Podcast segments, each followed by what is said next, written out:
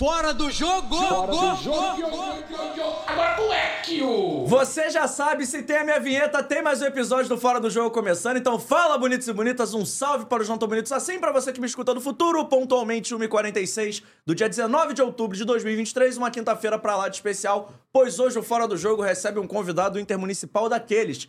É o assunto, talvez, da semana, do mês, não só no futebol do Rio de Janeiro, mas no futebol brasileiro como um todo, principalmente nas divisões inferiores. Estou tendo o prazer e honra de receber Flávio Horta Júnior. Posso usar o Júnior, não posso? Pode, com vontade. Flávio Horta Júnior, vice-presidente do Volta Redonda. Prazer te receber aqui. Mas antes de tudo, o pessoal tem que se inscrever no canal, né? A galera tá acompanhando, eu vi que o Voltaço divulgou, já agradeço demais aí a honra e o carinho com a gente. Olha só, você que chegou aqui através do Flávio, já se inscrever no canal, ativar o sininho da notificação, deixar o seu like, o seu comentário e, claro, se inscrever no canal pra gente, claro não, claro, compartilhar com seus amigos pra mais gente chegar no nosso papo, pede pra todo mundo se inscrever, dar essa moral pra gente. É um prazer te receber aqui. A gente tá marcando esse papo já tem tempo, né? Eu lembro do primeiro contato que a gente fez, ainda foi pelo Instagram, foi assim, quando acabar a temporada do Voltaço, você vai lá pra gente comemorar o acesso. Verdade. Não foi pra comemorar o acesso, mas temos muitas coisas pra falar desse jogo, hein? Tem bastante pauta, a gente tem bastante assunto do ano. A gente tem, acho que a gente tem mais motivo para comemorar do ano, apesar de, de ficar esse gostinho amargo na, na reta final, mas foi um ano interessante. Acho que a gente vai ter muita coisa para conversar aqui. É, com certeza, mas antes, você que acompanha o programa e vou entregar que você acompanha, você já sabe, eu imagino que você veio o caminho todo de Volta Redonda até o Rio pensando nessa resposta. Quem é Flávio Horta fora do jogo? Me conta. Vamos lá, JP. É... Antes de responder, eu quero tomar a liberdade de quebrar um pouco o protocolo aqui e te agradecer pelo convite. É... Pelo amor de Deus. Não, pra gente que é clube de menor investimento, é muito difícil ter oportunidades como essa. Então, parabéns pela, pela atitude e gratidão. Cara, Flávio Horta Júnior, fora, eu sou um cara extremamente introvertido. É, até, eu, até eu saber onde eu tô pisando, eu sou. Opa, mas depois eu, eu consigo me soltar um pouco mais. Sou. Adoro minha casa, adoro ficar em casa, sou muito família. Amo minha família, meus pais, minha esposa, meus filhos. São quantos? Dois filhos gêmeos, um casal de sete anos, Lucas e Laís. Amo vocês, Roberta, minha esposa.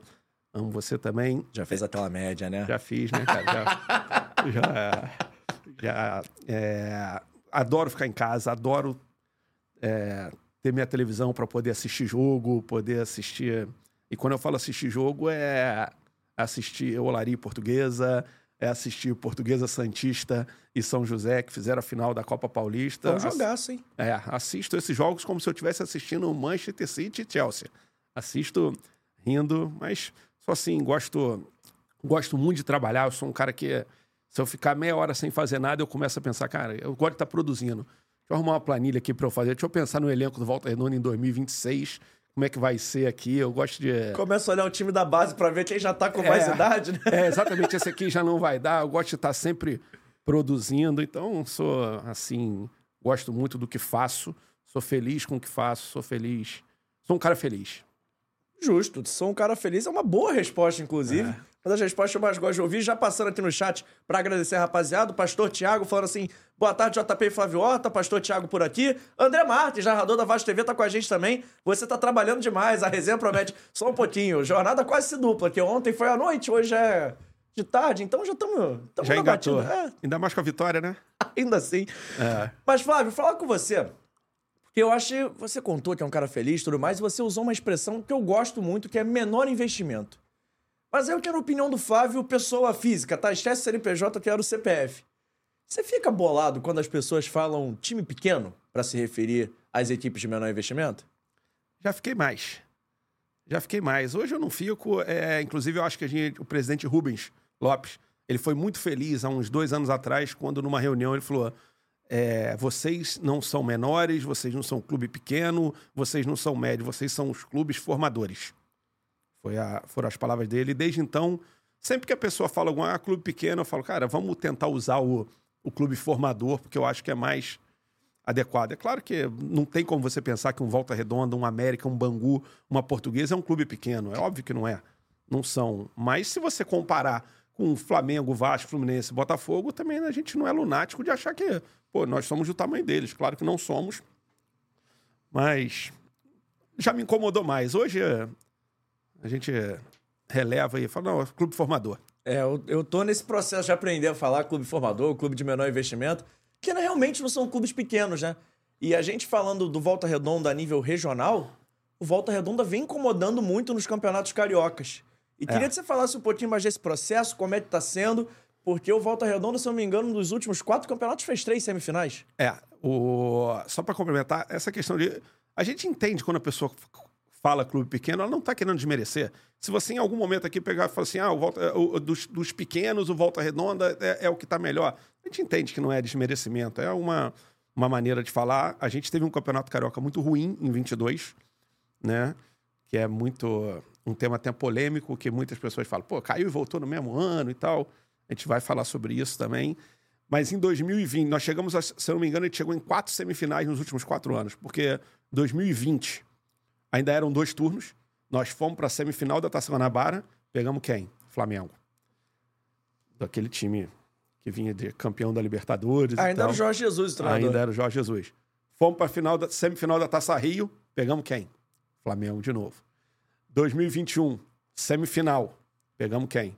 Flamengo, campeão brasileiro também. E em 2023, é, 2021 já era o formato atual, que era apenas uma, uma semifinal. Em 2023, de novo, a gente conseguiu a classificação. É, Volta Redonda, salvo engano, cara, nos últimos quatro ou cinco anos, ele ficou na frente do Botafogo em quatro anos e na, e na frente do Vasco em três anos. É, então, a gente, a gente entende que é, que é um trabalho consolidado, mas que é um desafio anual. E, Toda cara, hora. Eu queria saber de vocês, do Volta Redonda, o seguinte, porque hoje eu já consigo consolidar o Volta Redonda como a quinta força do Rio. Até pelo Volta Redonda, dos clubes de menor investimento. Tá ali figurando na divisão mais alta possível, é, nacionalmente falando, porque os outros jogam a Série D, o Volta Redonda já joga a Série C, então acho que isso também ajuda a consolidar. Mas é isso, o Volta Redonda, ano após ano, dá trabalho pros grandes, normalmente emplaca um ou dois jogadores nas equipes após o estadual, e além disso é um time que vem construindo e vem sendo uma equipe que ajuda, até uma equipe de suporte, entre aspas, ao emprestar o Raulino de vez em quando, quando o Maracanã tem problemas, o Newton Santos tem problemas, até São Januário de vez em quando, o Vasco menos, mas enfim. O Volta Redonda é uma equipe que recebe muito até na sua casa. Como é que foi esse planejamento? Se era uma coisa que vocês já almejavam? Como é que. E se vocês consideram realmente essa quinta força no Rio? É, hoje eu acho que a gente já a gente está consolidado como a quinta força do Rio. É uma situação que os números falam, são essa quantidade de semifinal. Gente, o Volta Redonda está indo para o quinto ano, acho que é quarto quinto ano consecutivo de Copa do Brasil. Primeira vez na história do clube que, que isso acontece. Sobre a relação com os clubes grandes, cara, é, é, para a gente é sempre um prazer receber jogos em Volta Redonda. A gente deixa isso muito claro para os clubes. É, a gente nem sempre consegue estar com o Raulino num padrão que, que se imagina, mas é um estádio sempre aconchegante, nunca está ruim. Gente- são, são relações que a gente vai construindo e sobre a quinta força a gente é, o futebol é muito dinâmico. O futebol ele é uma roda gigante. Você tá lá em cima e daqui a pouco você tá ali embaixo. Se a gente for olhar o Volta Redonda há um ano e meio atrás, a gente estava vindo de um campeonato carioca muito ruim, sem saber o que, que ia acontecer do clube. E há 15 dias atrás a gente estava lutando para chegar numa Série B. Então a gente está como quinta força do Rio, mas é muito trabalhoso manter isso. E o quanto não estar na cidade do Rio te ajuda a ser a quinta força? Porque assim, você querendo ou não, eu tô fazendo uma análise de fora, se eu tiver errado você me corrige. Mas você tem uma coisa que talvez uma portuguesa, um Bangu tenham menos, que é o engajamento da cidade, né? Porque por eles estarem no Rio, a galera foca muito, torcedor do Vasco, Flamengo, Botafogo, Fluminense, tá muito mais perto do seu time. Não que Volta Redonda seja longe, mas você consegue criar um senso de comunidade, um senso de ser o time da cidade, que talvez essas equipes não consigam, né? É, tem algumas até que são bairros muito populosos, né? Sim. É, Então, e uma coisa que eu acho que aconteceu, se a gente pegar os últimos 15 anos, a quantidade de jogos que teve no Raulino identificou também a cidade muito com os times grandes. Muito. Hoje você tem. E isso me incomoda. Isso me incomoda. Você perguntou o negócio de chamar de time pequeno. Isso me incomoda. O torcedor do Flamengo, do Fluminense, do Vasco, que muitas vezes ele não se importa muito com o clube da cidade. E por quê? Eu acho que o excesso de jogos desses clubes em Volta Redonda criou essa, essa relação. E a gente vai tentando, a gente vai.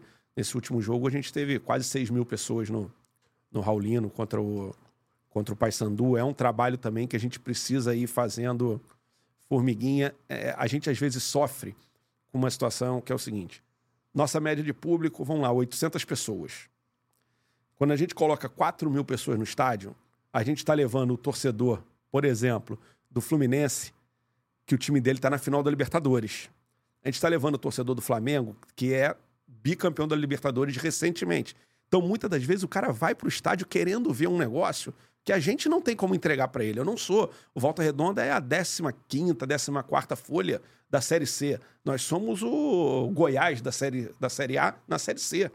Então, não adianta exigir da gente entregar o que onde a gente está chegando é com muito trabalho, é com muito estudo, é com muita força. Mas às vezes é aí a gente precisa criar isso para a gente ir, ir aproximar mais o nosso torcedor. E, e, sobre a questão de facilita, em alguns, em alguns casos eu acho que ela dificulta um pouco, porque nós, nós gostaríamos de investir mais na base. Uhum. E o que, que nos dificulta? A gente está numa uma região que tem um milhão de habitantes.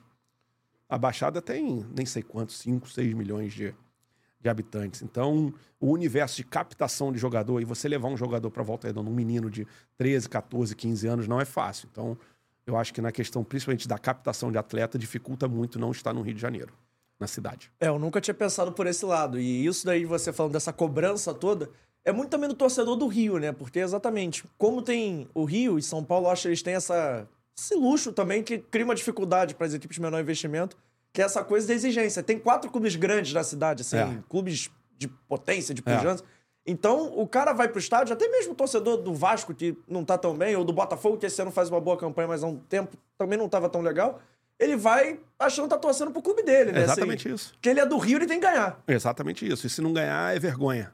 Aí você vai jogar contra o Paysandu, a folha do Volta Redonda, por exemplo, é 250 mil reais, a do Paysandu é 950 mil reais. A gente ganha o jogo de 1 a 0 nas circunstâncias que foi, e você depois ainda lê, pessoal, uma vergonha. Ah, perdeu, na, na entregou o jogo para o Amazonas. Pô, uma folha de 1 milhão e 300.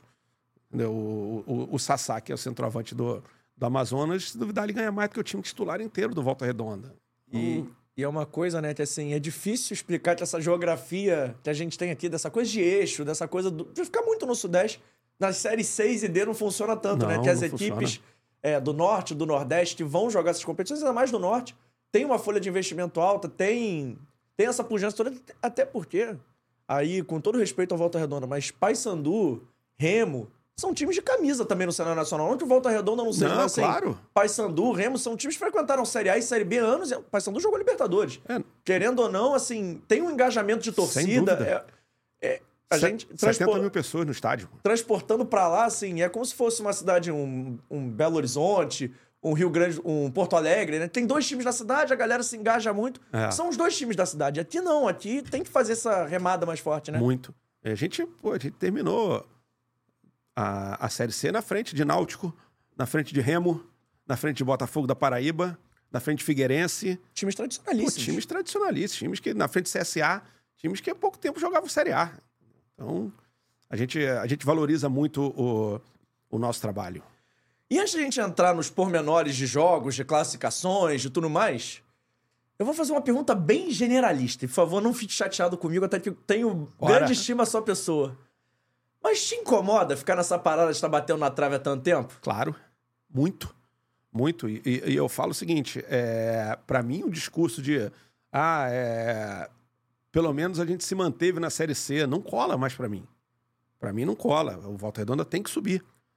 Volta Redonda, eu cobro, eu me cobro muito, eu cobro dentro do clube isso, mas também eu não sou lunático. Eu sei que a gente está enfrentando adversários com poderio financeiro muito maior que o nosso. Isso aí, outro dia mesmo a gente foi, é, antes de começar a Série C, a gente foi buscar um jogador que a gente fez uma cotação falou: não, cara, São Bernardo estava oferecendo o triplo do que a gente poderia oferecer para ele. Então, agora, tá na hora do Volta Redonda subir, tá? Já são desde 2017, 2021 são sete anos já na, na Série C. Então, me incomoda, assim, de, de, de ainda estar na Série C, mas eu procuro trabalhar é, com a convicção de que não é será que o Volta, se o Volta Redonda vai subir. É quando o Volta Redonda vai subir. Boa, faz sentido para mim. E antes de a gente falar do time do Volta Redonda, O pessoal no chat já tá perguntando de treinador, da, da questão da justiça. Eu quero que você fale de um jogador específico que passou pelo Volta Redonda esse ano, gerou briga entre clubes de maior investimento e foi o destaque do Campeonato Carioca. Lelê. Atacante Lelê. Como é que foi pra contratar? Como é que vocês acharam o Lelê? Ele, ele jogou no Volta Redonda ano passado também. Jogou. Jogou? Jogou. Então como é que... E se vocês esperavam que ele jogou no ano passado, não tinha feito, não tinha feito esse sucesso todo, vocês esperavam que ele ia ser esse foguete que foi no Campeonato Carioca? Cara, primeiro eu vou falar até da pessoa, Lelê. Um ser humano extraordinário, um cara, porra, muito bacana, um cara muito firme, é, que merece viver o, o que ele tá vivendo. A final de 21, final de 2021, a gente já monitorando o mercado. Conversei com o Zada, que é o nosso gerente de futebol. é, na época o treinador era o Neto Colucci, baita de um profissional também, baita de um treinador, fez um grande trabalho, tanto na base quanto no profissional do Volta Redonda. É, e apareceu o nome do Lelê. Falei, Zada, vamos fazer um negócio que a gente faz sempre, vamos olhar, vamos assistir o jogo dele. Zada veio ao Rio, assistiu um jogo do Lelê pelo Maricá contra o Madureira, na, pela Copa Rio. Depois teve um outro jogo contra o Pérolas, se não me engano, que foi em Resende. Salvo engano, foi contra o Pérolas. E ali a gente falou, cara, a gente quer esse jogador. Cara, ele chegou no Volta Redonda. Que loucura. Ah, tô com dor de dente, preciso ir embora. Ah, tô com não sei o quê, preciso ir embora. E a gente chamou ele e falou, Lele, isso aqui é a chance da tua vida. E calhou da gente ter feito um estadual ruim, o time todo. Mas a gente conseguiu ver no Lelê. Falei, cara, esse cara aqui, se a gente. Aí chegou o Rogério Correia. Duas semanas o Rogério já me chama na sala e falou assim: não quero Lelê, não, tá? Quero trabalhar com esse cara, não. Falei, Rogério, cara, por favor, me escuta, cara. Tenha calma com ele. Ele chamou o Lelê e falou: Lelê, por mim, tu ia embora. Você só não tá indo embora por causa do presidente. Tá? E essa conversa foi fundamental pro Lelê. E eu acho que o Rogério tem uma participação muito grande também nas conquistas do, do Lelê. É, a partir dali, o Lelê começa a, a virar um outro jogador. Tinha uma concorrência grande, a gente tinha o Rafael Lucas e o Bruno Santos na Série C e na, e na A2 e na Copa Rio. O Lelê vira a chave, consegue se destacando, consegue ir performando e termina muito bem o ano de 2022. Aí vem a questão da renovação para 2023. É, o Lelê tem proposta de. Ele tinha uma proposta da Coreia para ganhar cinco vezes o que ele ganhava no Volta Redonda. E o Lelê chega pra gente e fala o seguinte: olha, é, a minha esposa falou que eu tenho que jogar o Carioca no Volta Redonda. Que aqui vai ser, que é daqui que eu vou deslanchar. E eu falei, pô, é isso aí, pô, sua esposa tá coberta de razão. Precisava dessa. E aí ele começa a brigar com todo mundo, com o empresário, com o Itaboraí, que era dono, falou assim: ó, ah, chegou a proposta aqui do clube A, B ou C. Ele falou assim: ou eu vou jogar no Volta Redonda, ou eu vou parar de jogar. Ele falou exatamente assim pro pessoal. E ali aquilo ia me confortando. Eu falei, cara, a gente vai contar com esse cara. E ele fazendo uma pré-temporada, que o Zada só ficava assim pra mim: a gente não pode perder esse cara. A gente vai precisar dele no estadual, a gente não pode perder esse cara. E ele falando pra gente: vou, vou. Aí a gente conseguiu conciliar, teve um ou outro arranhão no, no meio do caminho com, com algumas pessoas, mas acho que não vale a pena essa. Aí ele começa muito bem o estadual. Começa bem, fazendo gol. E aí chega a proposta do Vasco, chega a proposta do Fluminense.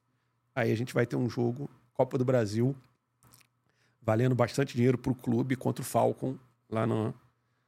E o pessoal do Fluminense liga para ele e fala assim: não joga. Eu ia te perguntar isso. O pessoal ligou pedindo pra ele não jogar? Ligou.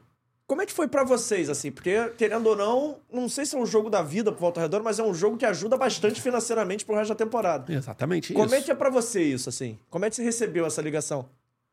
Cara, é, eu fiquei chateado na hora. Por que, que eu não fiquei mais chateado? Porque eu conversei com o Lelê, o Rogério também conversou muito com o Lelê. é, e o Lelê bateu no peito e falou assim: eu vou jogar. Eu vou jogar. É, o Rogério tinha recebido proposta um pouco antes também e ficou no Volta Redonda. E acho que ele usou isso também com o Lelê, conversando com o Lelê. Falou, cara, eu tenho pra onde ir, você tem, mas esses caras. E eu falei com ele, eu falei, Lelê, é, passar de fase na Copa do Brasil representa eu conseguir melhorar um pouco a situação dos cozinheiros do clube, dos porteiros, do pessoal que, que ajuda todo mundo. E ele falou pra mim, eu vou jogar. Ele falou: eu vou viajar e eu vou jogar. Não tem essa de. E foi, jogou. Jogou, fez gol. É, e, eu, e depois jogou contra o Fluminense e fez gol também. Na semifinal, no, no, no jogo de ida. A gente, o pessoal preocupado, pô, vai ficar aquela situação igual em 2005, Lugão, Schneider, que logo depois foram. O Lele, eu vou jogar. Eu vou jogar. E então ele foi. É um cara que é, é extremamente profissional, um cara que. É, com o Volta Redonda, eu não tenho um A para falar dele, tanto que quando a gente é eliminado do Carioca, ele ainda tinha mais 15 dias de contrato com o Volta Redonda, mas o Fluminense precisava inscrever ele na Libertadores.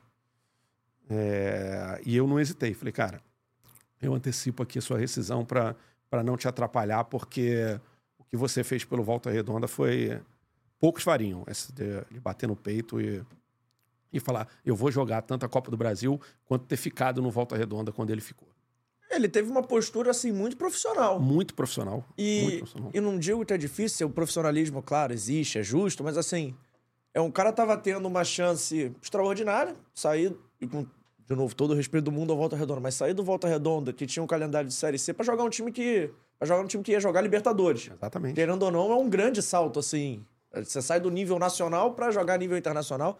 E um cara que desde do, de antes da temporada começar tinha uma proposta boa da Coreia, tanto futebolisticamente, que vai ter uma experiência fora do Brasil, quanto financeiramente, prefere ficar.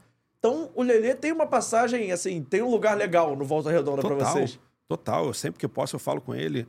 Outro dia, uns, uns dias atrás, foi aniversário dele, falei com ele. Então, é um cara que a gente tem um carinho muito grande e, e eu tenho uma gratidão muito grande pela postura dele. É, eu eu tenho muito orgulho de, de ter segurado a peteca, ter segurado a mão no momento que ele precisou, porque depois ele foi muito firme com a gente.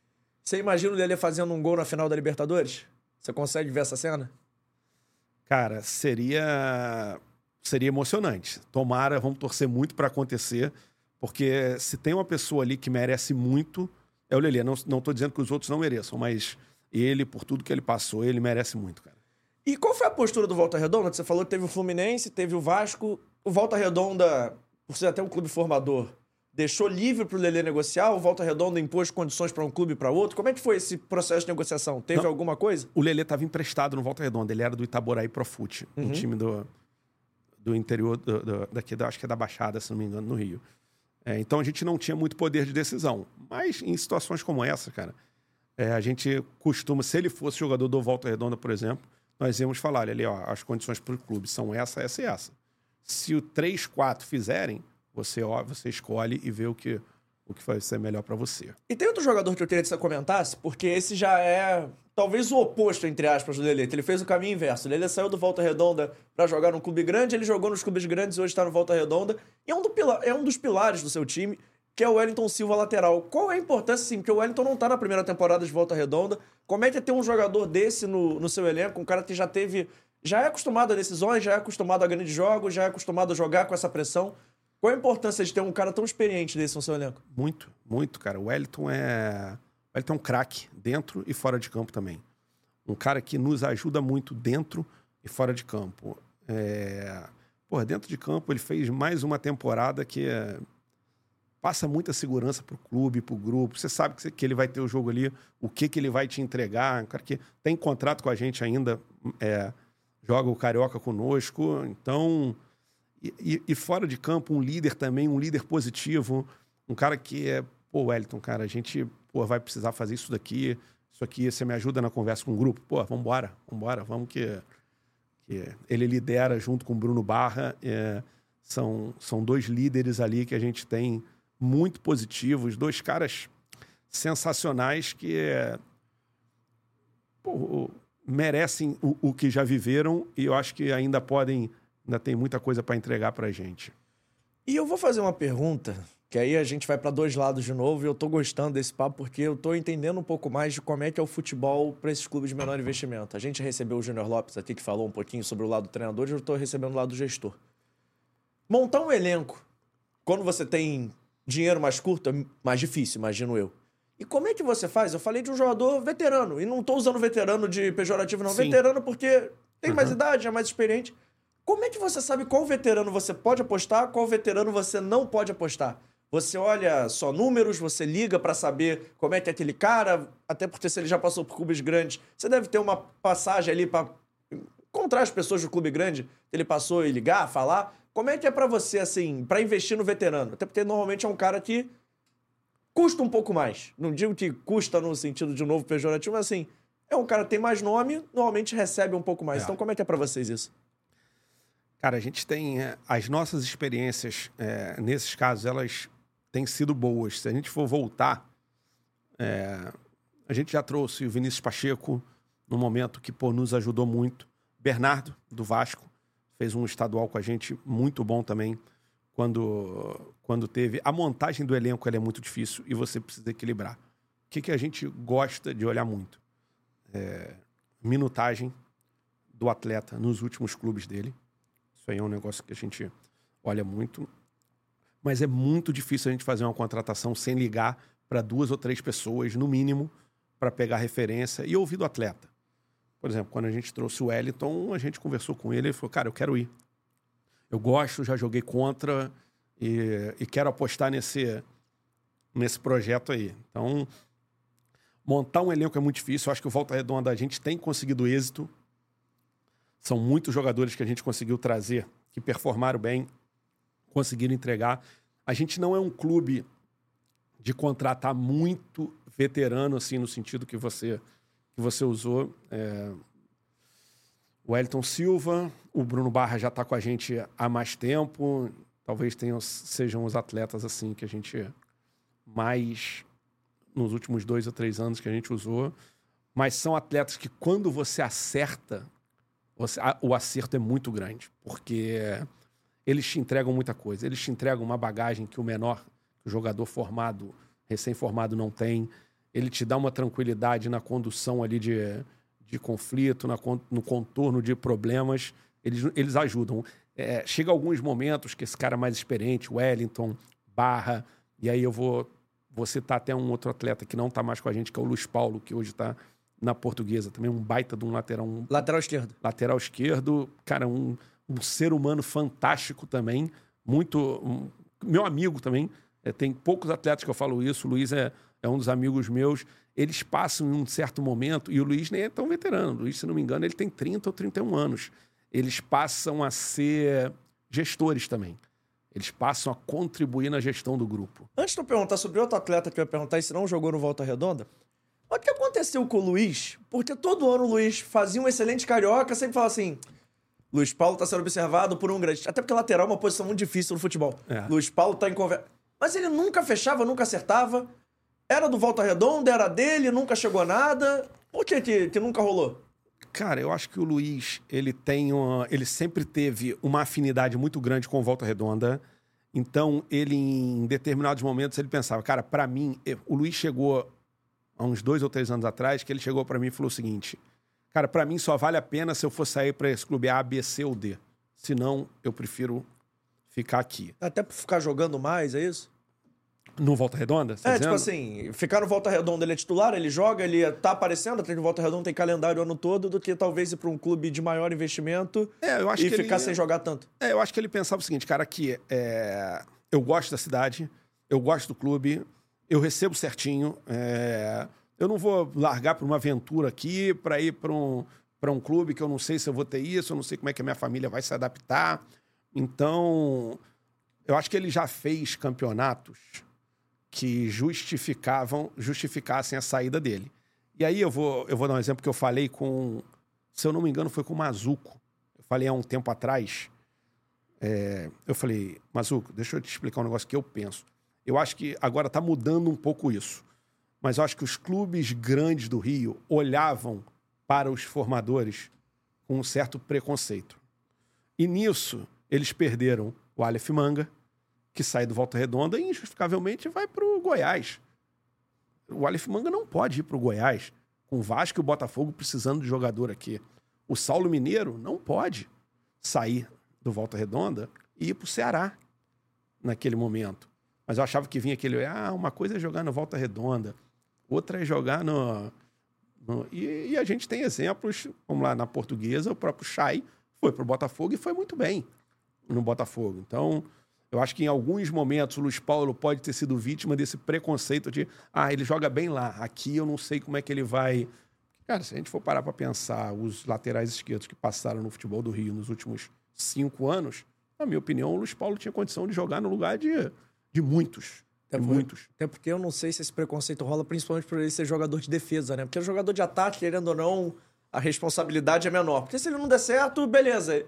Na defesa sempre parece que o cara compromete mais, é mais pressão, é, pode não ser, sei. o cara pode ficar com medo. O erro do atacante é diferente do erro do. O erro do, atacante talvez custe ponto e não fez gol. Ele É. errou um passo, mas assim, não empata diretamente num gol, É. numa parada dessa. Talvez seja isso, né? Pode ser. Porque, mas- porque hoje em dia é raro ver zagueiro, lateral, até volante mesmo, sair de clube formador pra clube grande, assim. Clube grande, clube de maior investimento direto. É, a gente tem um. O, o Luiz Paulo, só para finalizar, na minha opinião, é, é, é uma injustiça ele não ter tido oportunidade, pelo menos num dos quatro grandes do Rio. É, a gente tem um exemplo aqui do. O Walter Don tem um zagueiro que jogou o Carioca, se não me engano, foi 20 ou 21, não lembro a cabeça, chamado Gabriel Pereira. Formado no Volta Redonda, é, foi para Portugal, hoje está no Gil Vicente, titular absoluto do Gil Vicente. E, cara, e aí você vai olhar jogo aqui e você fala, porra, não é possível que ninguém viu. Não é possível. Ou, aí entra aquele, na minha opinião, entra aquele olhar de preconceito de ah, não, cara, joga porque é no, no Volta Redonda. Porque se não fosse, eu acho que já teria ido. Estamos falando de zagueiro e esse ano ele se aposentou. Não sei nem se eu poderia falar sobre, mas vou falar porque, parênteses, é meu ídolo. Dedé. Dedé do Vasco. Eu, eu chamo de Dedé, o Dedé. Dedé chegou a treinar no Volta Redonda. Muita gente achou que o Dedé ia terminar onde começou, que ia, ser um final bonito também. Porque não deu certo, não foi vontade do, Volta, do Voltaço, não foi vontade do Dedé, não houve acordo, não sentaram pra conversar. Foi só pra ver se o Dedé ia mesmo. O que, que aconteceu? O que, que você pode falar dessa situação do Dedé? Cara, posso falar que foi uma opção do Dedé. É, A gente nunca. O... A gente teve algumas conversas com ele. É, E o Dedé sempre deixou bem claro o seguinte: é, eu vou trabalhar com vocês aqui, me sinto em casa.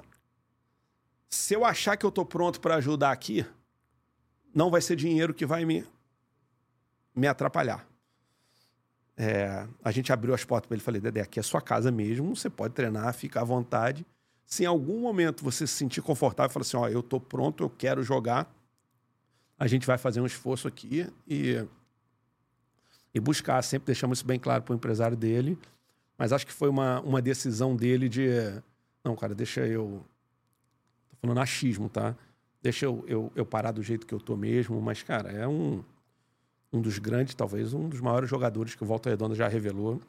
É o Dedé. Um orgulho pra gente também.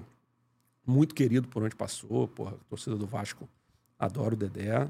E se ele ligar amanhã pra gente e falar o seguinte, pô, quero voltar a jogar, toma aqui a camisa que você quiser. Ele vai querer a 26, né? A faixa de capitão é sua. Mas é uma, é uma decisão que foi muito mais dele do que, do que nossa. A gente sempre teve interesse que ele viesse. Você, você vendo ele treinar, assim, questão de achismo mesmo, até porque a gente não, não sabe, a gente não tá no corpo dele pra saber, até que o joelho é complicado, mas assim, vendo ele treinar, você achou que uma hora lá, o gestor Flávio, vendo ele lá, treinando, não sei o quê, você chegou a se empolgar achando que ia, dá pra ele jogar pelo menos o Carioca pelo Volta Redonda? Achei. Achei. Dava pra ter esticado mais um pouquinho essa carreira? Eu acho que dava. Eu acho que dava. É muita imposição física. Um cara de uma força, de uma. Eu, eu acho que ele nos ajudaria muito. Mas também, tipo assim, a gente não tá no dia a dia dele, a gente não sabe as dores que ele sentia, o pós-treino dele, como é que tava. Não sabe se o cara também estava disposto a, a, a, a tanto sacrifício para para voltar a jogar. Agora, que, que eu acho que dava para ele ter esticado um pouquinho mais. E aí não digo só no Volta Redonda, não, tá? Eu acho que ele tinha condição total de jogar uma, uma Série A ou B do brasileiro, tá em algum plantel, eu, eu tenho convicção disso. E você falou que ele foi um dos maiores que o Volta Redonda já formou. Como é que é, assim, para um clube formador? Até porque no Rio de Janeiro, além dos clubes de maior investimento, só o Voltaço e o Nova Iguaçu tem certificado de formador. Como é que é formar um zagueiro que é campeão da Copa do Brasil pelo Vasco, é, tem N títulos pelo Cruzeiro, bicampeão brasileiro tudo mais? Como é que é para vocês, assim, se vocês usam esse de exemplo, até porque o Dedé é de volta redonda, se eu É. não estou enganado. Então, Isso. assim, como é que vocês usam isso até como propaganda dentro da cidade? É, cara, a gente tenta, a gente tenta mostrar que é possível. A gente tenta mostrar que é, ali vai ser um trampolim. Não adianta a gente achar que, pô, se o Dedé não tivesse saído do Volta Redonda, o Dedé nunca teria o tamanho que ele alcançou. Se o Dedé fosse zagueiro do Volta Redonda a vida inteira, ele nunca teria alcançado o tamanho que ele alcançou. Então, o que a gente procura mostrar para as pessoas é que o Volta Redonda vai ser um excelente trampolim para um clube grande no Brasil, para um clube grande lá fora. E quando você tem exemplos como o Dedé, o próprio Marrone, são, são situações que a gente nos ajudam a, a convencer alguns atletas ou a irem para a base do Volta Redonda ou a se tornarem jogador lá na, na nossa região mesmo. Você falou de um nome que aí eu tô. Antes eu tô fazendo todo esse preâmbulo de falar um pouquinho mais de volta Bora. redonda, história, para depois a gente falar do que a galera quer saber mesmo, que é, que é o jogo do acesso ou do não acesso. já já a gente vai falar, eu prometo. É porque eu acho legal a gente bater esse papo, até pra dar oportunidade de entender um pouco do lado do volta redonda. Claro. Eu vou perguntar sobre um jogador que para mim ele joga muita bola. Não, não sei se craque é a melhor palavra, mas assim, é um jogador muito útil e ele provou isso na Série A. Você já falou o nome dele, Aleph Manga. O que, que você pode falar do Aleph? Como é que foi pro Flávio Pessoa ver ele envolvido naquele escândalo de aposta? Porque assim, a gente nem combinou. Eu tô deixando isso é. bem claro que a gente não combinou isso fora do ar, tá sendo assim, 100% direto, 100% reto. Mas como é que é pro Flávio, assim, um jogador que ajudou o Volta Redonda, foi destaque, você vê-lo numa situação tão complicada, e se vocês, assim, imaginavam que isso podia acontecer, até porque é uma coisa muito grave, né, Flávio? Muito grave. É... Vamos lá, falar sobre o jogador um cara que é um temperamento difícil, mas um coração bom. Um cara que é, nos ajudou muito também. É, para você ter uma ideia, o que, é o Aleph? É, um baita de um jogador, na minha opinião, joga em qualquer time da Série A do Brasil. Na minha opinião, joga. Desabrochou tarde, né? Ele demorou, mas desde a primeira vez. A gente foi fazer um jogo treino, ele estava no Resende. A gente foi fazer um jogo treino contra o Resende. Quando a gente viu aquele jogador, a gente já se olhou e falou, cara, esse cara aí, na primeira oportunidade, a gente tem que tentar trazer. Veio, é, nos ajudou muito, mas é um cara que, eu vou contar um episódio dele. Volta Redonda estava ganhando, eu não lembro se foi. A gente estava ganhando um jogo em casa no Raulino. 46 minutos do segundo tempo, aquela substituição de levanta a placa para ele sair. Ele sai reclamando. 46 do segundo tempo, o cara saiu lá do outro lado do Raulino reclamando. Ah, não sei o que e tudo. Mas chega no vestiário, porra, é, é, é o Aleph. Sobre o, o, o, episódio, é difícil a gente fazer um julgamento, até porque a gente não, não, não viu tudo. É, mas é muito grave. É uma situação que a gente torce para que tenha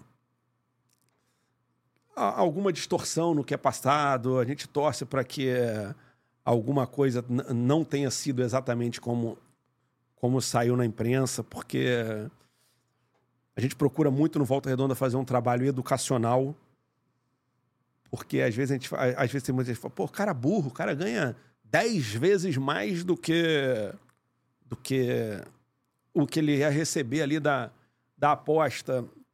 Aí, às vezes, eu falo assim com a pessoa e a pessoa me olha atravessada. Eu falo, cara, eu estudei, eu sou formado. Você também? Eu fui criado. Meus dois pais em casa, meu irmão, me dando tudo do bom e do melhor. Eu nunca sei como é que foi. Aí fala assim, ah, não justifica. Cara, não estou justificando. Eu não estou justificando. Só que eu estou falando que cada um tem uma educação. Cada um, às vezes, o cara conviveu num, num lugar que isso daí que coisas erradas eram, eram normalizadas. normalizadas, relativizadas. Talvez, entendeu? Ah, vou fazer isso daqui, isso aqui, é, isso aqui não é nada perto do que eu vejo.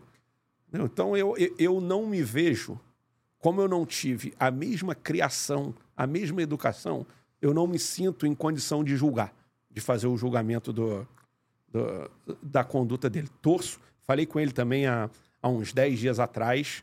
É, ele tem uma vontade muito grande de voltar para o Brasil, voltar para Curitiba. Aí ele me liga, o que, que eu acho? Tudo. Falo, cara, eu acho que você tem que ter a cabeça no lugar. Se você fez coisa errada, você está pagando por elas. E, mas eu torço muito para que, para que ele consiga superar isso, que sirva de aprendizado para ele. Porque ele, ele, ele é um cara também que teve uma vida muito difícil até, vamos lá, até 26, 27 anos de idade. Um cara que ganhava no máximo dois salários mínimos na vida e quando consegue dar essa desabrochada, mas sobrejulgar eu por não ter tido a vida que ele teve, por não ter tido a criação, a infância que ele teve, eu não me sinto confortável nem no direito de, de fazer uma análise disso, apesar de ter a convicção que é errado. Mas eu quero a análise do Flávio Gestor sobre o seguinte aspecto. Até do cara trabalha com futebol e vive, milita no campo do futebol há muito tempo. E tô falando sobre a punição, tá? Esquece o que Sim. aconteceu. Você Sim. acha que banir o atleta, não foi o caso do Aleph, mas assim, alguns atletas foram banidos da prática do futebol profissional. Aconteceu até com o Igor, Cata, com o Igor Catatal. Catatal. É. Você acha esse é o melhor caminho? Porque assim, você impede o cara. Claro, tem que ter uma punição, uma punição pesada. Não, a gente não vai discordar disso. Mas impedindo o cara de fazer aquilo para sempre é o melhor caminho. Porque assim, eu acho que você acaba. Aí eu vou dar minha opinião aqui, tá? Eu acho que você acaba não educando o cara, você acaba tirando a única maneira ele sabe fazer aquele sustento dele, até porque a gente tem que lembrar que a vida do jogador de futebol não começa quando ele tem 18, 19, 20. Começa bem antes é. nas categorias de base. Uns mais cedo, é. outros mais tarde, mas assim, ele tá muito tempo nisso. Então, normalmente é um cara que abdicou um pouco de estudar da educação formal pra estar tá jogando. É. E você impedir esse cara de fazer o que ele sabe fazer de melhor, talvez seja uma punição muito pesada, essa coisa de eterno, né? É, vamos lá. Vou... Aí eu vou dar uma, uma opinião de CPF, uh -huh. não de gestor. Uh -huh. Meu. É... A pessoa que mata ela não tem prisão perpétua no Brasil. Não tem nenhuma punição para o cara que mata, não tem. É, eu conversei muito isso quando estourou essa questão dos escândalos. E eu, na época, eu tinha um posicionamento, repito, pessoal meu, que era o seguinte: dois momentos, daqui para trás e daqui para frente. Daqui para trás era uma situação nova. E, na minha opinião, é, apesar da gente ter que punir, a gente tem que punir, óbvio, eu acho que um cara que é que faz uma aposta para tomar um cartão amarelo é diferente do cara que faz para fazer um pênalti. Eu já eu, eu enxergo essa diferença. Tem gente que não enxerga, tem gente que acha que aceitou a, o, o, suborno é, também acho, os dois aceitaram. Mas um aceitou para tomar um cartão amarelo e outro aceitou para fazer um pênalti contra a equipe dele. Eu acho que para trás, vamos analisar caso a caso e definir o que fazer. Daqui para frente, olha, senhores jogadores, agora isso não é novidade para mais nenhum de vocês. Daqui para frente, vai ser no mínimo dois anos e podendo até, dependendo da gravidade, chegar numa numa numa pena de cinco anos, que aí acaba sendo também é, definitivo. Mas eu acho que você, eu, na minha opinião, dividiria o, o para trás e ó, daqui para frente nós vamos ser cada vez mais rigorosos com isso e, e, esse, e essa parte de apostas, eu acho que a gente tem uma a gente vai ter uma dificuldade muito grande que é quem não tem compromisso com o futebol. Você pega grupos que podem, ah, vou comprar um time no Rio e vou jogar a terceira, segunda divisão do Rio e vou ganhar dinheiro com isso. Então, não é fácil o controle, mas a gente, eu acredito que a punição deva existir e deve ser analisada caso a caso. É uma parada muito grave que a gente vê que não é só no Brasil que acontece, né? Aconteceu com o Sandro Tonali, que joga no Newcastle, jogou no Milan, seleção italiana, quase capitão da seleção italiana, joga muita bola. É. Você vê que ele tem realmente, já foi diagnosticado com vício de aposta. É. Você vê como é que é uma coisa que, assim, tá rompendo fronteiras realmente, eu acho que é o grande desafio do futebol moderno. É o grande desafio do futebol moderno, Pô, sem dúvida. Não tô errado, não, né? Não, sem dúvida é o grande desafio do futebol moderno. Tem isso aí, Cara, em algum momento você pensava assim, ah, isso aí imagina igual eu dei exemplo, aqui na quinta divisão do Rio. Cara, mas isso tá na primeira divisão da Inglaterra. Tá na Champions League. Isso tá na Champions League. Então, vamos, vamos tratar com muito cuidado isso daí. Não, e é porque, assim, antigamente, para manipular um resultado pro cara, era uma coisa que você envolvia táticas muito mais rudimentares, né? Assim, o cara tinha que ir lá ligar alguém para ele aceitar, não sei o Hoje o cara sozinho com o celular ele faz da cabeça dele, ele não precisa de mais nenhum Exatamente incentivo, né? isso, não precisa de nada. Ele, ele faz com o computador, com o iPad, com o celular, ele entra, faz sozinho e faz sozinho e pronto. Fez. É. Sem falar com ninguém, de vez em quando a cabeça dele. É. Exatamente. Ou um pai, um primo, um tio, Quem for. Um amigo. Quem for. Quem for. Ele não precisa mandar mensagem para ninguém, não precisa usar o telefone de, de conversa para nada. Ele só precisa usar para fazer a aposta ou para. E por isso é tão difícil rastrear, né? Muito difícil. Muito difícil. E a gente vai estar tá cada vez mais sujeito a. E aí entra um pouco no que é. No que a gente conversou um pouco antes do programa, que é. Acho que as redes sociais hoje também, elas acabaram virando uma, um divã para pessoas que têm frustrações. Elas entram nas redes sociais e, e vão lá e se acham no direito de falar qualquer coisa, qualquer assunto, porque hoje em dia um goleiro falha num lance, senta nas redes sociais do clube, é vendido, tá na aposta, pode olhar, tá na bet, os caras têm família, entendeu? as pessoas têm. Então, acho que a gente vai ter que tomar um cuidado muito grande com isso. Vamos passar no chat e já já eu Bora. vou perguntar, mas vamos lá. A galera do chat quer saber o seguinte: o Marcelo Silva, boa tarde, JP. Pergunta ao Flávio Horta, você não vai responder agora, mas eu já tô fazendo a pergunta. Se tem chance de voltar só anular o jogo contra o Paysandu? O pastor Tiago Gonçalves Pereira já tá apurando notícias aqui pro Notícias do Voltaço no Instagram, falando assim: pergunta é, quem vai ser o novo treinador do Voltaço? Vou perguntar também. E o Sérgio Germano faz uma pergunta ótima. Eu até o Roberto Ramos perguntou do Dedé, foi legal. O Gabriel tá pedindo uma análise dessa temporada, a gente vai fazer já já também. Mas antes disso tudo, vou perguntar o seguinte: você gosta de tomar um vinho? Gosto. Olha- Não, sou, não, não sou um aficionado, mas eu gosto de vinho. Olha, Gosto de vinho. quando você tira férias é difícil? Mendonça. Mendonça, você pode ir pra Mendonça. Você, você Já me acompanha no Instagram, e você já vê fazemos propaganda, né? já fazemos propaganda. É, não, Dica de Mendonça é maravilhoso. Me fez aí a viagem da minha vida, porque eu fui sozinho, não tomava vinho antes da viagem, passei a tomar lá. E vou te falar, que lugar maneiro. A cidade é estruturada. Cidade parecia pequena, assim, que você vai imaginar, uma cidade cheia de vinícola, vinícola precisa de espaço, a cidade vai ser pequena. Não, a cidade é boa, tem vários restaurantes maneiros, tem várias coisas pra fazer. Me diverti horrores na viagem, as fotos não negam. E você pode conhecer Mendonça, você do chat também pode, o QR Code tá passando na tela, só apontar o seu telefone. Quando entrar em contato com eles, fala que veio aqui no Fora do Jogo, que o atendimento VIP será ainda mais VIP. O meu pai, que é o presidente do clube, já foi, adora e sempre fala: pô, você precisa ir a Mendonça, você precisa, ir a. Mendonça. Você Então, precisa ir. Quando você for, você me avisa que eu vou, eu vou cavar na sua viagem. Tá certo. Vamos depois do acesso, que você vai estar presente. Estarei... Vou prometer até ao É vivo. Vou olhar ó. aquela câmera ali. Ó. Vou prometer até ao vivo. Volta Redonda, em 2024, chegará de novo nas fases finais da Série C. E eu estarei lá no Raulino, que eu não conheço, pra ser pé quente Volta Redonda. Volta Redonda irá subir. Valeu. Vai subir. E olha só, a rapaziada tá fazendo perguntas e o Sérgio Germano fez a pergunta que pra mim é muito legal, que eu não tinha pensado.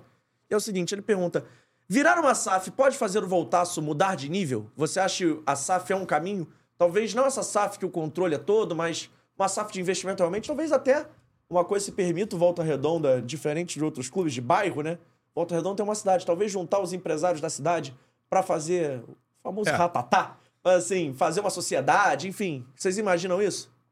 Vamos lá. é, Vou citar aqui mais uma vez o presidente Rubens. Ele é muito feliz numa colocação que ele faz. Eu acho até que ele fez aqui no, no Fora de Jogo. Que é- ele faz uma brincadeira que ele foi chamado em Brasília para conversar sobre SAF. Aí ele falou que falou para a secretária dele: faz o seguinte, liga para a Varig e compra uma passagem para mim. Aí ela falou: não, a Varig quebrou. Ah, então liga para a VASP e compra uma passagem para mim. Não, também não tem mais a VASP. Então compra na Transbrasil. Não tem mais. Então tá. Eu para ir para lá eu preciso passar na Mesbla para comprar algumas coisas. Não, não tem mais. Então o que, que ele quer dizer? Que o fato de você ser empresa não te garante que você vai ser bem gerido, bem administrado ou que você não vai ter problemas. É, sobre SAF, eu tenho um- uma opinião desde lá de trás que é o seguinte: tem dois modelos de SAF. Um, por necessidade, e dois, por oportunidade. Quem faz por necessidade tem que dar sorte de fazer um bom negócio. E eu acho que praticamente todo mundo que fez hoje fez por necessidade. Vamos pegar aqui Vasco e Botafogo, que são dois exemplos clássicos. Se eles não precisassem, se eles não tivessem totalmente sufocados, pagando mais juros do que o faturamento deles, eu não sei se eles fariam. Não sei mesmo. Aí a gente, vamos entrar no caso específico do Volta Redonda. Muita gente procura a gente. Eu tenho uma teoria, que é o seguinte. Se eu for fazer uma SAF no Volta Redonda, é, primeiro eu ia tentar até o último minuto que o Volta Redonda hoje tivesse 51% do controle. Por quê? Porque eu acho que o Volta Redonda tem hoje gabarito para gerir um clube igual ao Volta Redonda melhor do que muito investidor que pode chegar aqui achando que vai tocar. E são oito anos que a gente está na frente do Volta Redonda, são oito anos que a gente paga conta, que a gente paga dívida, que é muito complicado para a gente correr o risco de que aconteça de novo. Aí você pode falar assim: ah, não, mas se o investidor, se ele não vier para ser o majoritário, ele não vem. Beleza, então nós vamos conjecturar o Volta Redonda na Série A. Porque aonde que ele quer me ver? Ele quer me ver numa Série A. Então tem que ser pago um valor. Ah, mas Volta Redonda hoje está na Série C. Beleza, hoje ele está na Série C. Hoje ele está na Série C, paga as contas dele, vive bem. Ah, ainda não subiu. É questão de tempo, mas vamos subir. Mas vamos pensar aqui. Ah, vamos, vou trazer um cara aqui que vai colocar 30 milhões no Volta Redonda.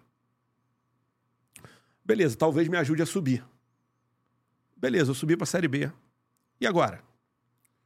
Como é que eu faço? Eu fico na Série B eternamente? Então, eu acho que pode ser um caminho? Pode. A gente não descarta. Eu acho que o, todos os clubes, inclusive o Volta Redonda, eles têm que estar preparados é, estatutariamente para se tornarem SAF, que a oportunidade, às vezes, ela aparece, ela bate na porta. Isso Volta Redonda ainda não tem, mas é uma coisa que nós vamos chamar algumas pessoas para conversar, para para a gente desenhar um modelo, não que a gente vá se tornar SAF, mas para a gente estar pronto para se tornar SAF no momento que aparecer uma boa oportunidade. E o que, que é uma boa oportunidade para mim? É a gente conjecturar o Volta Redonda numa Série A. Ah, eu, tô, eu tenho um investidor aqui que ele vai colocar 30 milhões. Beleza. Depois que eu subir para a Série B, ele coloca mais 100. Beleza. Ah, depois que eu subir para a Série A, ele coloca mais tanto. Porque senão, é, o, que, que, o, o que, que a maioria dos investidores querem hoje nas SAFs, principalmente de clubes de menor investimento? Eles querem uma venda futura. Ele quer fazer um aporte hoje num clube de Série C, que daqui a cinco anos vai estar numa Série B ou talvez A, e aí ele vai vender por um preço absurdamente maior do que ele comprou. É bom para o clube? Claro que é. Claro que é bom. Mas se você não tiver muito cuidado na condução, você acaba pode acabar prejudicando o clube. E quanto para Volta Redonda ser um clube estruturado, ser um clube que paga suas contas em dia e ter uma coisa que eu acho talvez seja fundamental para um clube de menor investimento virar SAF. Volta Redonda tem estrutura. Volta Redonda tem um estádio, Volta Redonda tem um CT. Então, assim, o quanto isso ajuda a vocês conseguirem se impor na mesa na hora de negociar? Como você não está fazendo por necessidade, quanto isso ajuda, assim? O que, que você pode contar? É óbvio, você não vai contar todas as táticas. Mas o quanto ajuda o Volta Redonda a se impor realmente. Que assim, somos a quinta força do Rio, temos isso, isso, isso. Muda a cara da negociação do que você negociar com um clube de menor, menor investimento ou um clube que não tem essa estrutura toda e um clube que está numa cidade isolada, né? eu fazendo um paralelo, o Volta Redonda pode ser um pouco o Santos do Rio de Janeiro, não, pode. não na questão de títulos de camisa, Sim, mas claro. assim, de estar tá fora do centro principal e virar o time da cidade realmente. Isso atrai os investidores também, né? É, eu acho que o primeiro fato da gente não precisar virar SAF já é uma. Segundo, que eu acho que é fundamental, que é o certificado de clube formador. Porque eu não sei se, se você sabe ou se todo mundo sabe como é que funcionam os contratos na base. É, tem três tipos de contrato no Brasil: profissional, amador e amador com contrato de formação. Qual a diferença do amador para o amador com contrato de formação? E só pode ter contrato de formação quem recebe o certificado de clube formador. O atleta amador, ele pode estar num clube, se ele mandar um e-mail para o clube falando o seguinte: quero minha liberação, você tem que dar liberação para ele imediatamente na hora. Então é difícil você imaginar que um investidor vai chegar aqui, colocar um dinheiro no clube, sendo que todos os atletas da base dele, se um dia se unirem e falar o seguinte, ó, queremos ir embora, eles vão embora e fica zero para o clube. Com o contrato de formação, não. Se o atleta tiver o contrato de formação, é, para ele sair, tem que ser paga duas mil vezes o valor que o clube já gastou com ele durante esse período. E então, não pode roubar, entre aspas, um, um, clube não pode roubar o jogador do outro. Não pode, né? não pode. Pra, a, a CBF só tira o vínculo dele se pagar essa multa, que é duas mil vezes, aí vamos lá, você paga uma. Você paga um auxílio de, eh, mensal para o jogador de 200 reais, só aí já um, em um mês, o cara ficar um mês, é duas mil vezes 200 reais, só, só essa multa aí já vai. Já é já, impeditiva. Já é praticamente impeditiva, e a CBF não vai fazer. Então, eu acho que a primeira coisa é o certificado de clube formador. Segundo, eu vou falar sempre sobre o Volta Redonda. Se você falou assim, chegar uma SAF, a primeira coisa que eu vou falar é a gente precisa ter um centro de treinamento moderno. Volta não tem uma estrutura bacana? Tem. Tem um campo de treinamento? Tem, mas é numa praça pública. Então, tira um pouco de privacidade nossa. Em alguns momentos, a gente fica exposto. Então, eu, eu tenho um sonho dessa, dessa questão do, do centro de treinamento. É, a gente tem uma ação ajuizada da federação contra a Globo pelo rompimento do contrato de, de 2020, que o valor devido ao Volta Redonda é muito alto, beira os 20 milhões, mais ou menos. É, então é um dos, dos nossos sonhos. Dinheiro novo é sempre bom. Dinheiro novo é sempre bom. Você só tem que tomar cuidado no que, que aquilo pode trazer. Você vai, pô, eu vou, eu vou vender a administração do Volta Redonda, eu vou entregar. Chega alguém aqui e fala assim: agora eu vou colocar meu cunhado para tomar conta disso, vou colocar meu afilhado para tomar conta disso. A gente nunca sabe o que, que vai dar, mas a gente nunca descartou a SAF. Acredito que seja um, um, um futuro, deva acontecer com praticamente todos os clubes, porque é um dinheiro novo, um aporte novo. É só você ter que ter muito cuidado em montar o que você pensa e quanto vale o clube. Perfeito. Ainda sobre essa questão, você entrou num assunto que eu queria muito falar com você. O contrato de transmissão de 2020. Nem todos os clubes de menor investimento gostaram de romper o contrato com a Globo, que eu vendo de fora achava um baita contrato, principalmente para vocês. Excelente.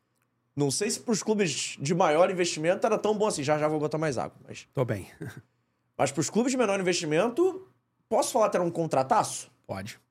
Romper esse contrato, o quanto foi ruim para vocês? Vocês, nos bastidores, tentaram não romper? Tipo assim, ó, oh, galera, não...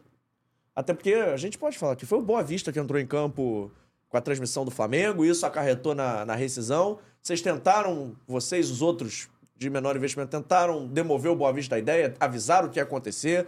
Como é que vocês enxergaram isso tudo? E quais são os reflexos disso hoje pro Campeonato Carioca de hoje? Porque, assim, um campeonato carioca que passa na maior emissora do país é uma coisa. Um campeonato carioca que ficou um ano com uma transmissão, agora sim com a Band está voltando a ter um charme.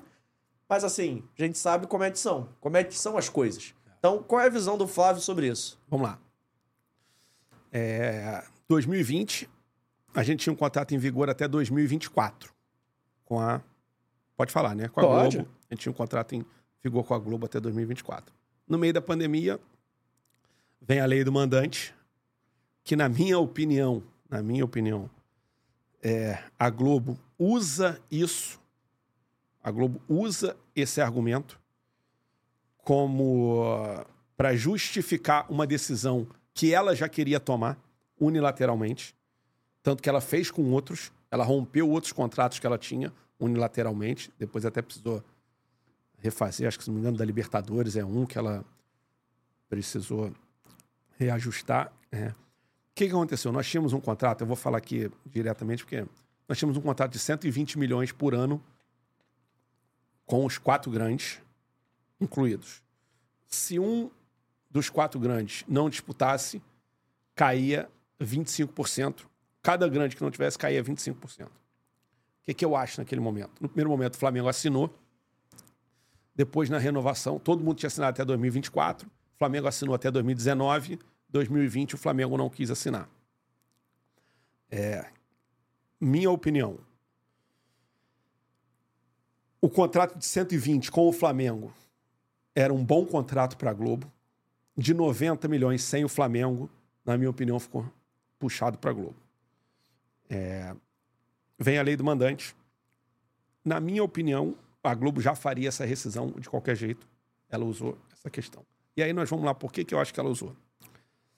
Ela tinha o direito de 11 clubes, só não tinha do Flamengo. Com a lei do mandante, a Globo ganhou. A Globo passou a ter, a Globo passou a ter seis jogos do Flamengo, sem precisar dar um centavo do Flamengo. Porque se jogasse Volta Redonda e Flamengo, que a Globo não tinha, ela passaria a ter. Ela passou a ter seis jogos do Flamengo sem precisar gastar um centavo com o Flamengo. Mas ela pega rescinde, não paga a última cota de 2020 que ela transmitiu. Tanto que tem dois processos na justiça. Um é referente à última cota de 2020, que ela já foi condenada, e o outro é do restante do contrato. Teve uma condenação também no do restante do contrato, uma condenação, na minha opinião, justa, pesada, mas justa, que a Globo foi condenada a pagar 360 milhões por que, que, não, por que, que não se fala muito no 360 milhões? Porque ela abate dessa conta ela fez acordo com Fluminense, Vasco, Botafogo, Boa Vista, Resende, Cabo Friense, não lembro se o Macaé estava, acho que o Macaé também. É, abatendo-se esses valores, ficou um valor remanescente de mais ou menos 120 milhões. Que aí, Volta Redonda tem 20 milhões, Madureira tem 20 milhões, Bangu tem 20 milhões, é, Nova Iguaçu e Boa Vista tem cerca de 10 milhões. É, Nova Iguaçu e, Madure... e Portuguesa tem cerca de 10 milhões cada um. O restante do contrato era. Tinha muita coisa ali que era subsídio para série A, série B1, A2, essas coisas assim. É, então ela tem essa condenação judicial. Claro que para o campeonato, eu acho que 2021 e 2022 nós não fomos felizes, nós, clubes e federação, é, no rumo que seguimos no Campeonato Carioca. Foram muito. não foram legais para o clube. Quando a Brax entra na negociação para o campeonato de 2023, eu acho que muda.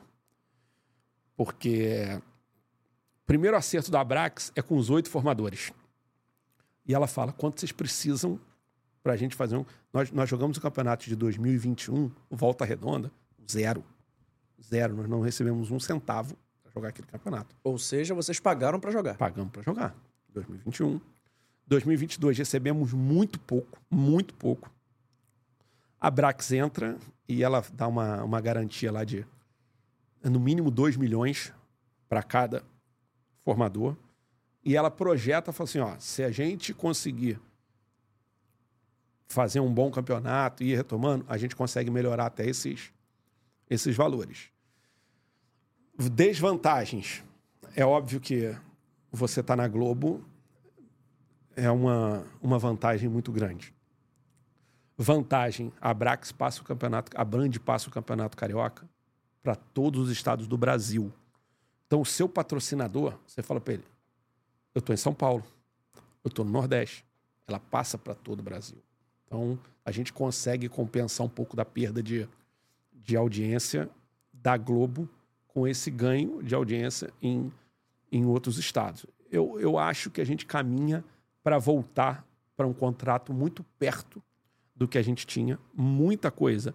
Mérito da federação, que negociou muito bem com a Brax, e mérito da Brax, que está indo buscar esses, esses, negócios, esses patrocinadores. Mas esse contrato com a Globo continua. Na minha opinião, foi uma injustiça da Globo com os clubes. A gente tem. É porque o Volta Redonda a gente conseguia. A gente teve a venda do Marrone, que foi muito importante para a gente. É, e outros atletas também, Saulo Mineiro, próprio Aleph, que você consegue ir fazendo alguns ajustes, mas a gente tem clubes, eu vou citar aqui porque eu tenho autorização do Varela para falar, como o Bangu, por exemplo, que falou, cara, eu tomei uma, um arsenal de ações trabalhistas, porque como a Globo não pagou o último a última cota de 2020, eu não consegui honrar meus compromissos e então acho que a gente teve algumas oportunidades e não conseguiu. O rompimento desse contrato, ainda mais cenário de pandemia e tudo mais, você chegou a temer pelo fim não do Volta Redonda, mas dos clubes formadores, dos clubes de menor investimento como um todo? Porque assim, a gente conversava fora do ar e eu me sinto confortável para falar. Uma coisa é um clube formador, um clube de menor investimento, falando, negociando, brigando. Outra coisa é um pool desses clubes, uhum. assim, um grupo, um ajuntamento de vocês todos ali indo negociar. Se vocês perdem muita força, se um, dois ou três começam a ficar muito mal das pernas, vocês perdem poder de negociação, que já não. que a gente pode falar que claramente já não é um poder Exatamente. muito grande. Então você chegou a temer pelo fim, não do Volta Redonda, mas dessa coisa, desse grupo, desse clube, clube dos menores investimentos, pode falar assim? Sim, sim. Preocupou muito a gente. Preocupou muito a gente. E eu acho que uma amostra do, de, do quanto isso preocupou a gente. É, depois eu tive muita conversa com o presidente Rubens Lopes e com os demais presidentes Nesse nosso novo contrato com a Brax, por exemplo, a gente separou um dinheiro para os clubes que jogam as divisões do Campeonato Brasileiro, séries C e D. Por quê? Porque a gente sabe a importância da gente tá, colocar clubes na série B do Campeonato Brasileiro. A gente passa a ter uma independência um pouco desse desse dinheiro do, do Campeonato Carioca. A gente passa a ter uma valorização no mercado. Você, pô, você vai vender o Campeonato Carioca. Por exemplo, se o Volta Redonda e mais um clube tivesse na B, tivesse mais dois clubes na C, a gente entende que o produto poderia ter um valor maior. É que vocês investem mais em time, né?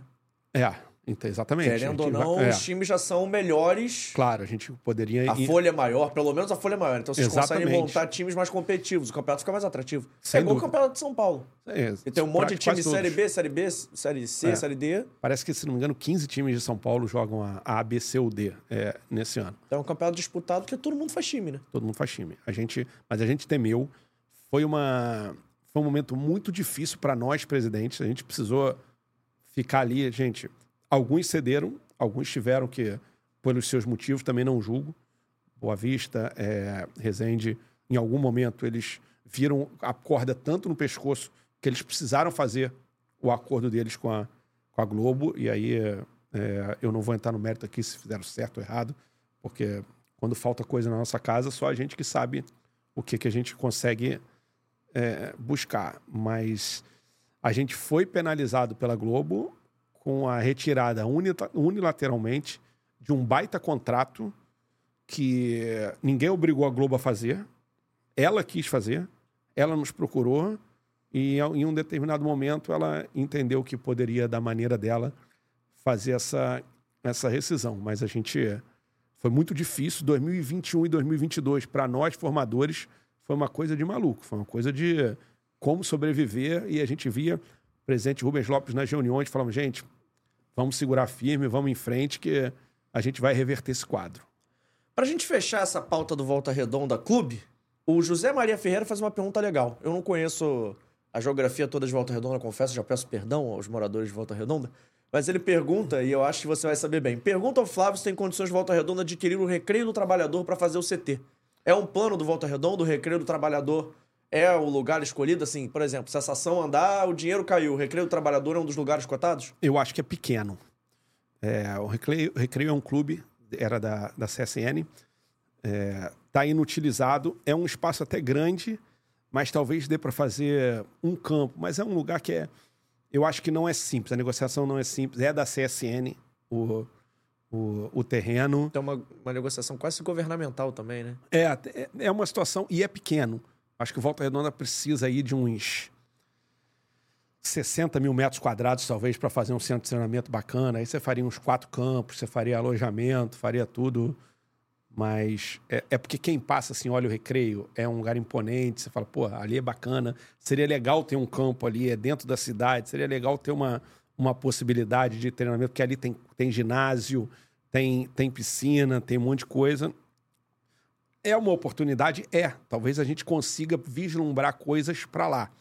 Mas eu acho que quando você pensa num centro de treinamento moderno, saindo do zero, talvez tenha outros locais para Se for pra fazer, se talvez for para fazer. já te É. vai aí vendo de fora completamente. Se for, já te vai ter o trabalho de fazer, né, assim, de negociar, de fazer, talvez seja mais fácil fazer logo montar a estrutura toda num lugar só. É isso. É isso. Peguei a ideia. Ó, galera ouvindo a gente em Portugal, aposentado em Portugal, ouvindo aqui em Portugal, o Manuel Alves está assistindo a gente. E a galera tá querendo saber do time de 2024, mas antes, 2024 só começa quando 2023 acaba e 2023 por volta redonda ainda não acabou.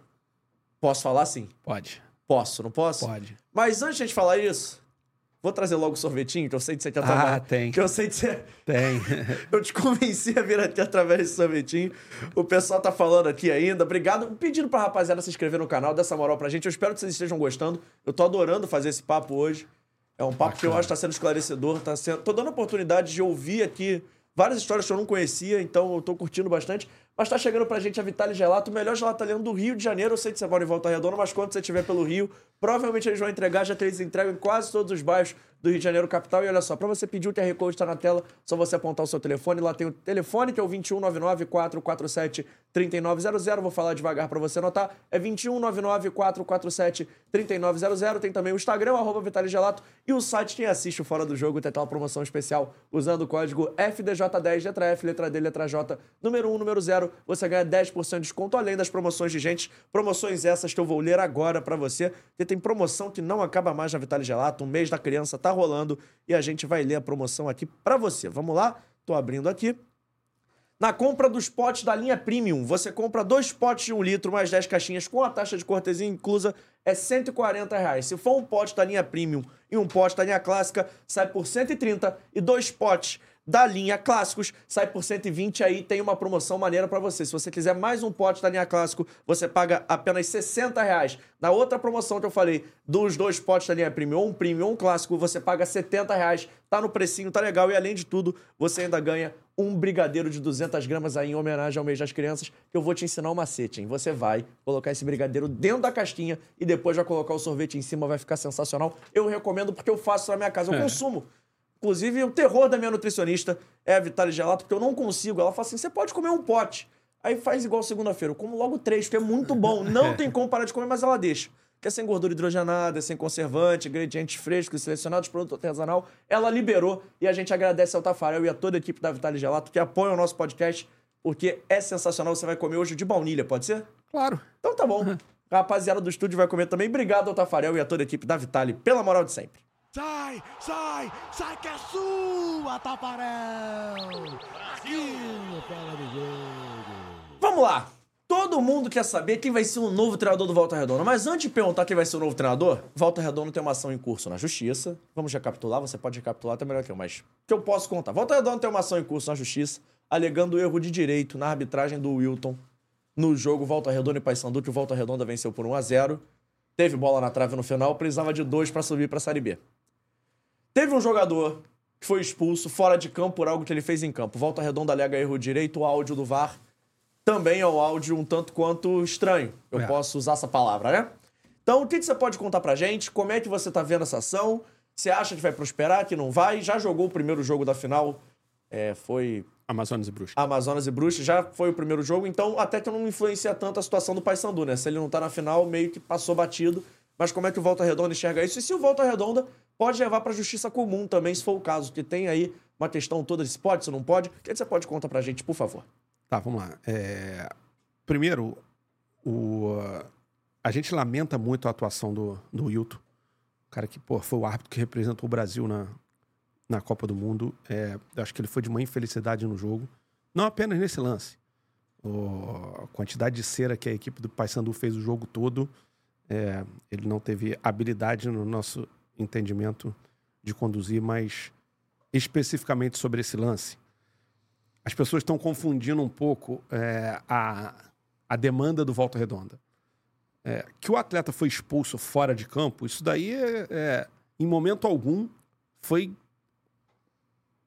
foi questionado. Se você olhar a primeira nota do Volta Redonda, a gente já fala, já reconhece que ele foi expulso quando ele já estava do lado de fora de campo. O que a gente, o que nos surpreende é que o relato da súmula é retardar excessivamente sua saída de campo, causando tumulto quando já estava do lado de fora. É, se, a, se, a, se a conduta que gerou a infração é retardar excessivamente sua saída de campo, não tem como a expulsão ser com o atleta já substituído. Não tem como. É, é um erro de direito isso. Isso aí pra gente não tem não tem. É, é, é inquestionável. Aí ele, ele coloca assim no final: é causando tumulto quando já estava do lado de fora. A gente pegou o vídeo, pegou o, o, o áudio até do VAR, com o vídeo, e, e na época a gente falou: ó, isso aí no, no, dia, né? Isso nos beneficia por quê? Porque o, a, o, o, tanto o áudio quanto o vídeo, eles mostram que nos dois segundos e meio que o Robinho saiu, entre os dois segundos que ele saiu a expulsão, não teve nenhum fato. Não teve nada que justificasse a expulsão dele. Vamos lá. É, o atleta foi substituído quando ele estava se dirigindo para o vestiário, ele passou no banco adversário, ele deu um soco no treinador adversário. Ele foi expulso porque ele já tinha sido substituído, uma conduta que ele fez após a substituição dele. Mas não é o caso. Nesse caso, a discussão é a infração que eu. Eu costumei dar um exemplo, falei até ontem com algumas pessoas. Imagina, sobe a placa. Vai entrar o número 20 no lugar do número 10 a número 20 está saindo. Quando ele chega perto do cara da placa, ele dá um soco no quarto arco da placa, sai e entra outro lugar dele. Você vai expulsar que horas, cara? Você vai chamar, vem cá. Você está expulso pelo soco que você deu nele, entendeu? Você ainda estava dentro do campo, então não teve substituição, não tem, não teve autorização para isso. É, e o nosso questionamento é exatamente esse. O nosso questionamento é exatamente de ter punido do lado de fora, permitido ao Paysandu jogar o restante da partida, 30 e poucos minutos, com 11 jogadores, quando um atleta dele tomou o cartão vermelho por uma conduta que ele realizou dentro de campo quando ele ainda estava como titular da equipe. Essa é a, nossa, a nossa busca. É difícil? É, é muito difícil. A gente sabe que é muito difícil, porque a gente não está tratando de uma de um julgamento qualquer. A gente está falando de uma impugnação de uma partida que decide um acesso, que você talvez vá ter que fazer uma, uma, uma nova partida. Então, a gente sabe de todas as dificuldades, mas nós temos o, a obrigação com o nosso torcedor, nós temos uh, a obrigação institucional, fomos eleitos, inclusive, para isso, para defender todos os direitos do Volta Redonda e a gente vai até onde for preciso para a gente batalhar por isso. Perfeito. E se, caso a ação prospere, caso Volta Redonda consiga impugnar a partida? Eu estou perguntando as implicações jurídicas, eu até sei uma ou outra, mas assim, é legal pro torcedor, pra galera que da cidade está acompanhando Volta Redonda, quer saber. Joga de novo, joga partido zero, joga partido 1 a 0 da hora que o cara deveria ter sido expulso. O resultado é 3 a 0 WO, enfim, o que, que, que, que acarreta se a ação prosperar? É, a gente vai ter um. A, a gente vai ter que vencer alguns obstáculos ali. Vamos lá. É, primeiro, é uma partida nova, começa do zero. Zero. É, primeiro tempo ainda, 0 a 0 Não tem. Só que a gente vai ter outros obstáculos para superar. Quais são? O regulamento da competição. Ele fala que os atletas só poderiam ser inscritos até uma determinada data. A gente não sabe quais atletas ainda vão estar no Volta Redonda, quais atletas ainda vão estar no, no Paysandu, se a CBF vai abrir um pra, novo prazo de, de inscrição, se vai ter uma data certa para a realização dessa partida. Então, são nuances que a gente não consegue definir muito aqui. O que é certo é que, se a partida for impugnada, o, o que deve ser feito é a realização de no, uma nova partida. Ela vai acontecer? A gente não sabe. Mas eu, o que tem que acontecer é isso. E fica até um desarranjo, entre aspas, porque são muitas questões, né? Isso se você falou de contrato, os jogadores já saíram, os jogadores já ficaram. Porque cria uma insegurança jurídica até para você colocar um jogador desse em campo. Porque você vai fazer um contrato para ter para ele jogar um jogo, um contrato de um mês. E tem outra, né? E se ele se machuca, como é que fica? Como é que, por exemplo, posso usar esse exemplo nominalmente que não tem problema. Samuel Granada é atacante do Fluminense, estava emprestado a volta redonda.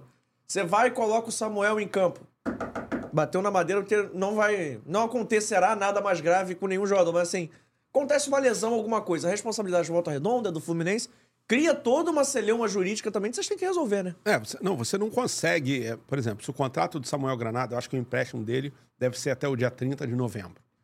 Se acabar o empréstimo, ele voltando para o Fluminense, é, o mínimo de um empréstimo novo são três meses. Então você não consegue a garantia que você vai ter os atletas com uma outra situação que é a seguinte: hoje o Paysandu está na Série B, o Volta Redonda na C. Hoje o Paysandu vai conseguir convencer mais atletas. A perspectiva de que o time do Paysandu, por exemplo, em janeiro ou em fevereiro, é que seja bem mais forte do que o do Volta Redonda. Porque ele está contratando jogadores já pensando numa Série B, coisa que o Volta Redonda hoje não está.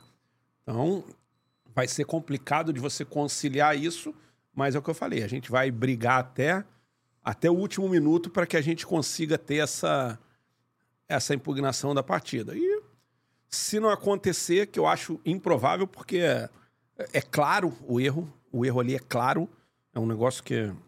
E até me surpreendeu o Wilton já ter apitado o jogo. Semana passada ele já apitou Série B. Acho que, se não me engano, foi Ceará e alguém, Ceará e Havaí, não lembro qual, qual foi o jogo. Parece que ele já foi premiado em, em apitar jogo. A gente vai. Quanto tiver chance pra gente, a gente vai vai batalhar. Isso não é, não é choro de perdedor, não é nada. Ah, tinha que ter ganho em campo. A gente ganhou em campo. A gente ganhou em campo. Ah, precisava ter feito um gol a mais. Não fizemos, mas se tivesse com um jogador a mais, eu acredito que a chance de ter feito era maior. Não, é inegável que você jogar o quê? Mais 30 minutos, 25 minutos com um jogador a mais é outro jogo. Aí teu campo fica maior, ainda mais jogo decisivo, você vai mais pra cima, não... É claro. é indiscutível. Claro. Não, não discute se ter um jogador a mais é uma vantagem, até porque senão não tinha cartão vermelho. Uhum.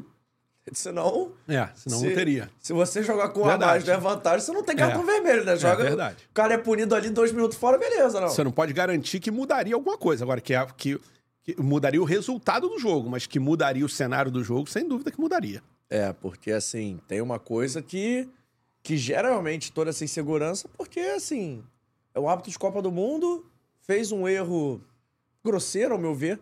E eu queria. Aí eu gosto. vinha de um erro na Série A, né? É, e eu gosto de, de perguntar pro gestor, pro cara que trabalha com futebol, porque assim, eu imagino que vocês não acreditam. Vocês não acreditem que há favorecimento A, B ou C, senão vocês não trabalhariam com futebol. Vocês acreditam que é uma parada 100%.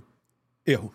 Não, 100% livre de erros, livre de más intenções. Vocês É. acreditam que o cara errou. Erro. Isso. Errou. Erro. Mas como é que é pra dormir à noite? Como é que é pro cara que acabou o jogo assim, que você tá ali na hora, na adrenalina? Tô perguntando na moral. Sim, a minha dúvida, é, a minha dúvida é, é quantos anos eu vou ficar sonhando com isso.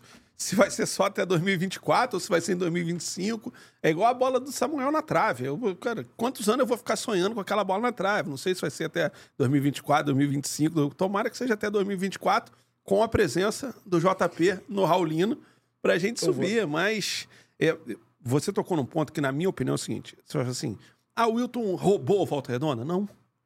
Pra mim, não. Ele não roubou. Ele errou há um mês atrás, no, no Corinthians e Grêmio, que a bola bateu na mão do, do, do, do jogador do Corinthians, ele não deu pênalti. Aí ele foi afastado e foi apitar o jogo mais decisivo da Série C. E ele errou de novo. E o quanto isso te incomoda? Porque vamos lá. Tudo bem, o cara errou num jogo de Série A, ele foi jogar a Série C. Mas é um jogo decisivo. Não parece que você tá punindo o cara resolvendo a vida de outros? Não parece que aí. Claro, tem uma hierarquia de Série A. Não tô aqui. Não tô sendo maluco. O tópico de achar que todas as séries têm o mesmo. Não me entenda. Não, você- eu acho que não tá sou, perfeito. não sou maluco Você tá também. perfeito. Ó, Wilton, vou te dar um castigo aqui, tá? Você é de Série A, mas você vai apitar aquele jogo lá de Série C. Que é o- não, Quem não é tá na só- Série C? E não é nem só um castigo assim, tu vai pitar um jogo de Série C, mas tu vai pitar um jogo decisivo da Série C. Não vai pitar o jogo É. do penúltimo contra o último. Com todo respeito ao último e ao penúltimo, tá ali trabalhando também. É. Mas ele tenta pitar um jogo de vida ou morte. Não parece que estão te punindo ao invés de punir o cara? Parece. Tu- aí, eu vou, aí eu vou usar um palavrão aqui, me perdoa. Não fica puto com isso? Assim, que parece que estão fazendo pouco caso do seu jogo. É, é, é, é, passa tudo isso, passa na nossa cabeça. Pensa o seguinte, cara, é, por que, vamos lá, por que, que o Wilton foi apitar aquele jogo? Que ele errou na Série A. Porque ele errou na Série A. É isso, ele foi apitar porque ele errou na Série A. E aí ele errou de novo na Série C. Aí o que, que fizeram? Ele foi apitar o jogo da Série B. Então daqui a pouco ele vai pedir música. mas é, ué. Mas é, daqui a pouco ele vai pedir música. Aí talvez pare. Aí talvez pare em alguma. E, e eu repito: o Wilton foi pra roubar o Volta Redonda? Não. Não foi. Ele tá num momento ruim. E a CBF, na minha opinião, tinha que ter tido a sensibilidade de identificar isso. Não posso colocar para apitar lá um jogo decisivo da Série C um árbitro que está afastado. Pô, talvez eu tenha que pegar o melhor árbitro que tenha. Eu lembro, ano passado, quando a gente foi jogar a final da Série A2 do campeonato da, da- do Carioca, contra o Olaria, apitou Wagner Nascimento no primeiro jogo e segundo jogo Bruno Arleu. E a federação fez certíssimo. Falou, cara, não posso num jogo é, que decide o acesso colocar árbitro que, que não são os meus melhores. E outra parada que eu não sei se te incomoda, porque me incomoda um pouco, que eu acho gera uma distorção no campeonato como um todo. Te incomoda ter VAR? É igual, talvez no Campeonato Carioca seja um pouquinho diferente, mas assim, que no Campeonato Carioca tem VAR nos clássicos, não tem VAR em todos os jogos, mas na Série C tem VAR, por exemplo, na fase final, mas durante todo o campeonato não rola em todo jogo por conta de estrutura e tudo mais. Você não acha que gera uma distorção? Porque assim, da mesma forma que o VAR poderia ter expulsado o cara, poderia. Expulsado o cara, poderia ter chamado pra rever um lance perigoso, não sei o quê. Ele poderia deixar de ver, ou poderia, na fase classificatória. Ter decidido a classificação de um clube. É, porque teve um gol claramente impedido. Não tinha VAR, o gol saiu eliminou um time. Não, não aconteceu nunca, mas assim, pode acontecer. Não te incomoda, assim, ter VAR num pedaço, não ter VAR no outro pedaço? Incomoda, mas, tipo assim, isso é uma decisão administrativa da CBF por questão de custo. Eles entendem que a Série C não demanda o custo do, do VAR, que é... E tem outra. Não é o mesmo VAR, assim, de... É diferente. O... Tem menos câmera, é, pouca gente se tocou, mas no, na primeira rodada da segunda fase, teve um jogo Amazonas e Paysandu. Amazonas e Paysandu. Paysandu. Ganhou de 1 a 0 lá. Aos 51 do segundo tempo, mais ou menos, teve um pênalti para Amazonas. É. O jogo ficou nove minutos parado. Sabe por quê? Porque o VAR não estava funcionando e precisava voltar a funcionar o VAR. Precisava voltar o VAR a funcionar. Esperaram nove minutos, aí acharam um impedimento no lance e anularam o pênalti do, do Amazonas. Beleza. No jogo seguinte, a gente foi jogar contra o Paysandu. Ou, ou um jogo antes, assim, a gente foi jogar. Ou foi um jogo antes. A gente jogou contra o Paysandu, empatou lá na Curuzu.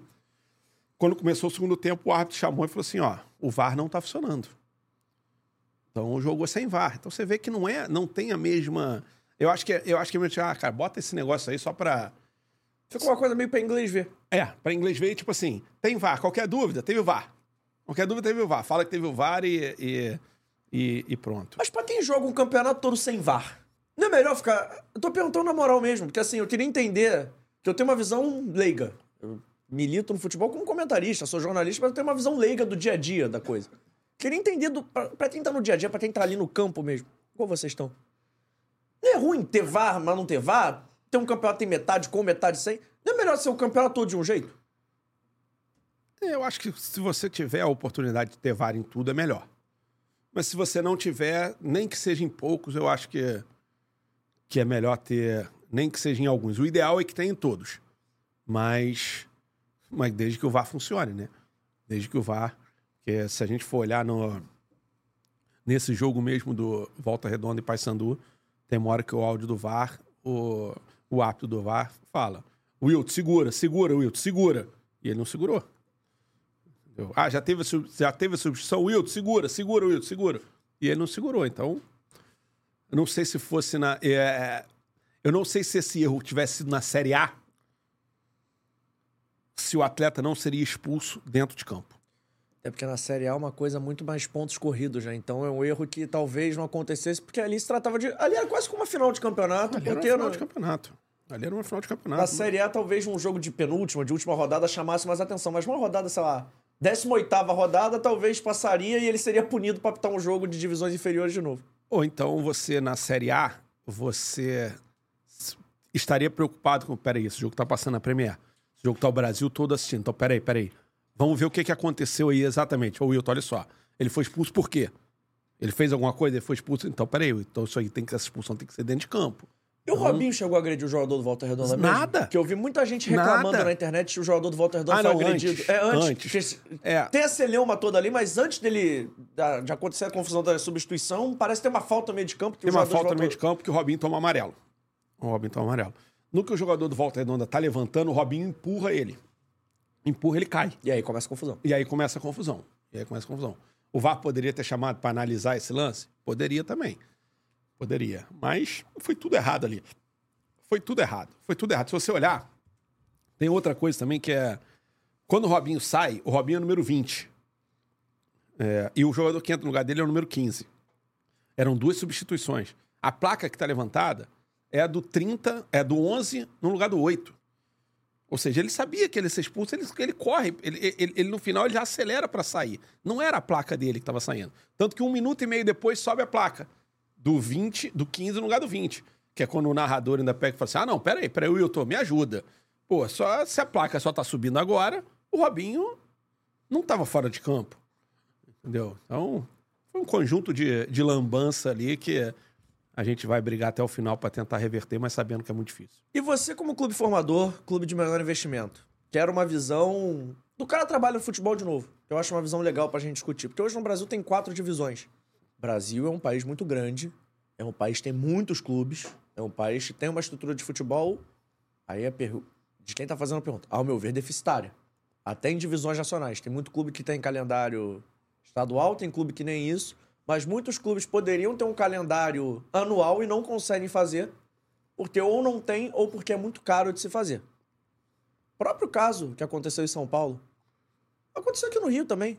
A Portuguesa e o Olaria. A Portuguesa herdou a vaga na Série D, tudo bem que foi campeão, mas assim, já tinha esse acordo antes, que o Olaria era melhor financeiramente jogar Copa a. Copa do Brasil, que em uma fase pagava praticamente um ano, boa parte da folha, e a portuguesa tem um projeto mais estruturado, eu conseguiria fazer o calendário todo, que o Olaria não conseguiria, talvez, honrar esse calendário. São Paulo, a mesma coisa, com a portuguesa Santista e É. tudo mais. Então, pra você, você acha que tem que ter mais uma divisão, mais duas divisões? Você acha que tá na hora da, da CBF tentar criar talvez uma divisão regional pra classificar pra uma Série E, talvez? Enfim, o que, que você acha que pode fazer? Eu acho que é, a Série D já é muito maior, né? A Série D é muito maior. Talvez a CBF pode pensar em alguma coisa... é, A Série D já é muito deficitária. Se você pensar numa Série E, vai ser mais ainda. Talvez ela possa pensar... E, e o que que acontece, JP? Que é, qual é a maior preocupação da CBF nas- nessas divisões inferiores, C e D? A maior não, mas vou dizer uma das preocupações. Não, não vulgarizar e não ter um WO. E o que, que a CBF faz para evitar isso? Ela custeia toda a logística. Ela faz o seguinte: WO a gente não pode ter. Se você pensar numa série E, você vai aumentar ainda mais esse, esse custo. Eu já pensei muito sobre, sobre uma série D. Talvez você vai ter uma série D com 20 e uma E maior. E aí, talvez a E tenha que ser o seguinte, ó, federação, eu vou te dar mais quatro vagas para cada federação, vocês disputam entre vocês. Quem quiser é, disputar, disputa. Eu também não sei se todos os clubes têm interesse. Não sei se o cara tem interesse em.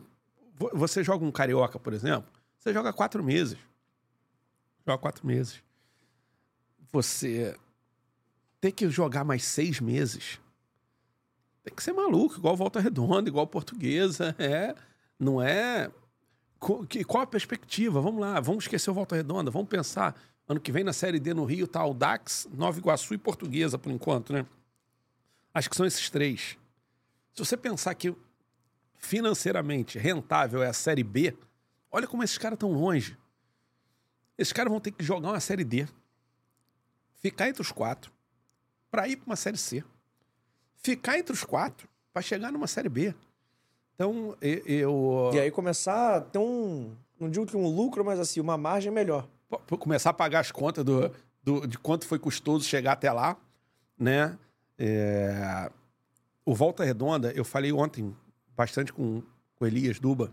A gente conversou muito ontem no, no telefone, um cara que eu tenho um carinho enorme, me ajuda muito. Um cara que é, as pessoas de fora olham e pensam o seguinte: ah, esse cara aí é isso, esse cara aqui não. Esse cara é. Esse cara tem história pra caramba. Esse cara tem uma vida dedicada a um clube de menor investimento. Esse cara tem uma vida dedicada ao, ao futebol do Rio. E quem tá do lado de fora quer falar dele, às vezes, ou do Dr. Rubens Lopes, ou do Elias, igual falavam do, do próprio Eurico. Eu convivi pouco com o Eurico, mas assim, todas as vezes, esses caras têm muitas virtudes. Eles têm muitas virtudes. É porque as pessoas preferem é, atacar o que elas acham que a pessoa tem de ruim, mas esses caras têm muita virtude.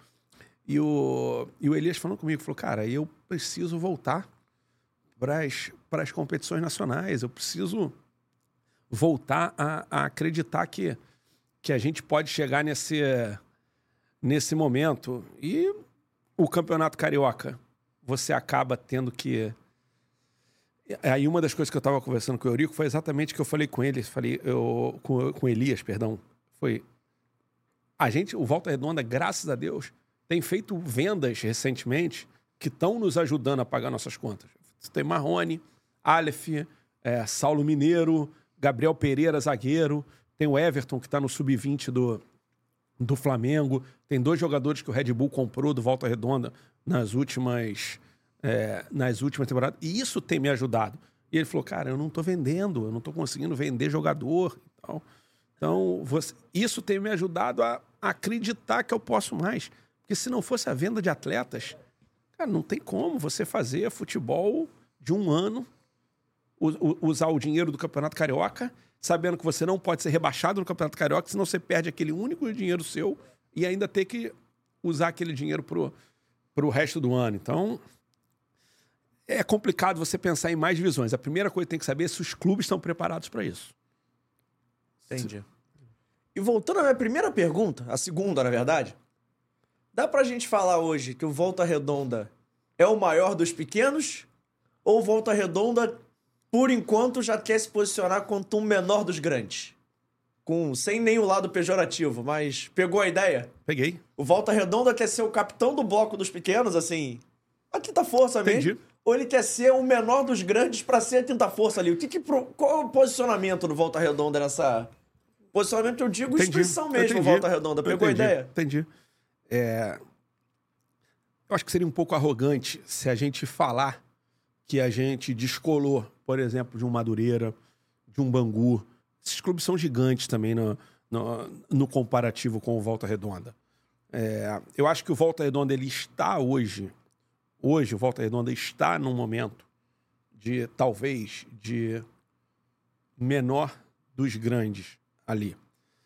É, mas eu não tenho dúvida nenhuma que Madureira, Bangu são clubes, cara, que estão passando por um momento é, que desportivamente não estão tendo os resultados que o Volta Redonda está tendo, mas que tem total condição de voltar a ter. E aí também não sou pô, hipócrita de, de querer falar que esses clubes não são maiores do que o Volta Redonda, assim. Acho que o Volta Redonda hoje está maior. Não sei se o Volta Redonda hoje, por exemplo, está mais perto dos grandes do que longe dos demais, até porque, cara, a gente teve um campeonato carioca ruim ano passado. Então eu não posso chegar aqui e falar, ah, porra, a gente, pô, sou bem maior que. Não, cara, eu acho que a gente tá num, num bolo muito parecido que eventualmente a gente tem tido mais sorte em algum momento ou outro do que do que os demais, mas são caras que têm muito valor, são clubes que têm muito valor, são clubes que têm muito trabalho, muita. pô, o, o trabalho que o Nova Iguaçu faz também na base, são coisas que. A gente precisa colocar talvez mais um ali na série D, na série C, perdão, para a gente eh, começar a, a, a pensar mais. Num cenário hipotético, teria sido maneiro, claro que não subir pra vocês nunca é bom, mas teria sido bom pensando nessa estrutura de futebol do Rio, e a gente até conversava que, pô, os grandes bem é bom pro Volta Redonda, mas uma portuguesa e Volta Redonda na Série C, até porque abriria mais uma vaga na D. Seria bom pra competitividade até de vocês, assim? Claro que o Volta Redonda subir pra B seria o melhor dos cenários. Mas se o Volta Redonda não subisse, mas a portuguesa subisse, seria Ó. bom pra vocês? já é ruim competir no mercado com o Marcelo da Portuguesa, ele estando na Série D. não, não, o Marcelo é porra, um, baita de um presidente na Portuguesa. O que ele vem fazendo lá, eh, eu costumo brincar que é. Brincar não, eu costumo falar que é- talvez seja o maior, talvez seja o maior trabalho de clube que a gente tem hoje no Rio, assim, de, e ele, e ele aposta muito no. Pô, são dois anos batendo na trave ali. E ele consegue montar times. Por exemplo, hoje, é, que eu falei de momento. Se o Volta Redonda quiser um mesmo jogador, por exemplo, que o Boa Vista queira, talvez, e aí, sem desmerecer o Boa Vista, João Paulo, meu amigo, meu irmão também. Eu acho que por eu ter um calendário nacional, talvez eu consiga sensibilizar mais nesse momento o atleta de vir. Com a portuguesa é difícil. Até porque aí entra aquela coisa que a gente falou lá no início também, né? A portuguesa, querendo ou não, tá no Rio. Exatamente. Morar no Rio, talvez, com todo respeito. Tem um do- estádio. todo respeito do mundo, a cidade de Volta Redonda. Não, claro, você tá perfeito. Mas, não é assim, só Volta Redonda, é Volta Redonda, Saquarema, Morar é, no Nova Rio. Iguaçu. morar claro. no Rio, o cara tá dentro da cidade. A ilha é um bairro legal de se- Perfeito. É um bairro legal aqui do Rio. Então, Perfeito. isso acaba atraindo também o cara na, na parada da família, né? Você É. se- talvez você consiga oferecer, não digo nem financeiramente, mas você consegue oferecer uma competição de maior visibilidade. Mas para um cara que é família, para um cara que pensa nessa coisa de estabilidade, ele já mora, pode morar aqui no Rio, ou tá acostumado a morar em cidade. É. Até os próprios veteranos mesmo, né? Que estão acostumados a jogar em cidades Claro, de o cara vai ficar aqui centros. do lado, vai treinar aqui, sem dúvida. E essa- essa coisa de dar menos trabalho, né? Porque, querendo ou não, você tá mudando de. Tudo bem, o cara pode ser de fora do Rio, mas assim, mudar pra uma cidade menor é mais difícil você mudar pra uma cidade que ele já tem amigos, já tem conhecidos. Cara, vamos lá, a ilha talvez seja uma volta redonda no Rio de Janeiro. Cara não precisa sair daqui para ele vai ter todo, tem um estádio bom. é, o Marcelo tem muito, o Marcelo tem muita, muito mérito na formação dos times dele, da, da portuguesa. É, é um cara que passou por momentos difíceis na condução do clube, mas que sabe, soube lidar com isso. Hoje é um, um grande adversário que a gente tem, na, principalmente na montagem de, de elenco. E se ele tivesse na Série C, eu acho que seria muito mais difícil. Eu queria muito que ele tivesse, tá? Queria muito que ele tivesse. Torci para que ele subisse. Falei com ele antes do jogo, mandei mensagem depois. Tenho certeza que ele queria que eu subisse também. É... Seria muito bom para o futebol do Rio que ele tivesse. Eu fiz uma brincadeira aqui de que ia ser difícil, porque eu acho que se eu ligasse para algum jogador e ele também, e nós estivéssemos na mesma divisão, é, a portuguesa hoje ela tem um quadro social grande, ela tem um aluguel de um hipermercado que tem ali perto também, que permite ao, ao, Marcelo investir mais também, apesar de ele ter um custo muito grande também com o, com o social do clube. E mas... tem um custo Rio também, né? Que tá no Rio. É, tem um é, custo o lado Rio. bom e o lado ruim. É, né? o lado bom e o lado ruim. Mas acho que ele é. Mas, e, mas vou te falar outra coisa. Tenho certeza absoluta que é questão de tempo. É questão de tempo. Eu não sei se a gente vai se encontrar na Série C. Tomara que eu já esteja na B. Mas que é questão de tempo a portuguesa subir, eu não tenho dúvida. Cara, e eu fiz essa pergunta pro Júnior. Ah, o Júnior veio aqui no dia 2. Tem 17 dias exatamente eu fiz essa pergunta. Duas semaninhas. Qual é o papel do Volta Redonda? O Volta Redonda é um clube formador, ele forma jogadores na sua base. Mas qual é o papel do Volta Redonda? E aí eu tô perguntando ao Volta Redonda, eu tô com você aqui. Já vou estender o convite para outros presidentes de clube de menor investimento. Você falou do Marcelo, falou do seu Elias. Acho legal a gente trazê-los aqui, principalmente Perfeito. próximo ao Campeonato Carioca. A gente vai. Já vou me Fazer uma comprometer. mesa redonda com todo mundo Não, aqui. e ó. vou me comprometer o seguinte: a fazer com. Você já tá convidado novamente. Uma entrevista com cada time que for jogar a Série A do Cariocão. Pô, vai ser Imagino maravilhoso. que os quatro clubes de maior investimento seja mais difícil. Então, assim, vou atender a todos que tiverem interesse dos de menor investimento de vir aqui pra gente trocar esse papo Vai que a gente ser tá maravilhoso, tendo. cara. Pra gente Acho fazer que- um grande resumão do campeonato. Acho que você vai ter muita, muita pauta. Não, com certeza. Vai ter, É. Vou ter histórias maravilhosas. Então, assim, conto com a sua ajuda até pra mandar o contato de todo mundo, fazer essa propaganda. Claro. Claro. sorvete é legal. Mas. É, ó, pô, sorvete aqui é uma delícia mesmo. Já tô pensando em levar pra volta redonda, hein? Pode levar. É. Mas olha só, eu vou perguntar o seguinte: qual o papel do Volta Redonda na maturação de jogadores que podem te ajudar? Um exemplo, Samuel Granada. Tava lá no Fluminense. Um outro exemplo, que não aconteceu no Rio, mas aconteceu esse ano com o próprio Fluminense, John Kennedy. Que foi para um clube de menor investimento em São Paulo, desabrochou. Porque de vez em quando o cara só precisa de tempo, né? De vez em quando ele, o futebol tá ali, mas ele falta ritmo, falta motivação. Por ele tá sempre reserva, tá sem aquele ritmo de jogo ideal. Talvez esse jogador de 22, 23 não sirva no momento para um clube de maior investimento, mas pode te ajudar pra caramba pra buscar um acesso, pra buscar uma segunda, terceira fase de Copa do Brasil.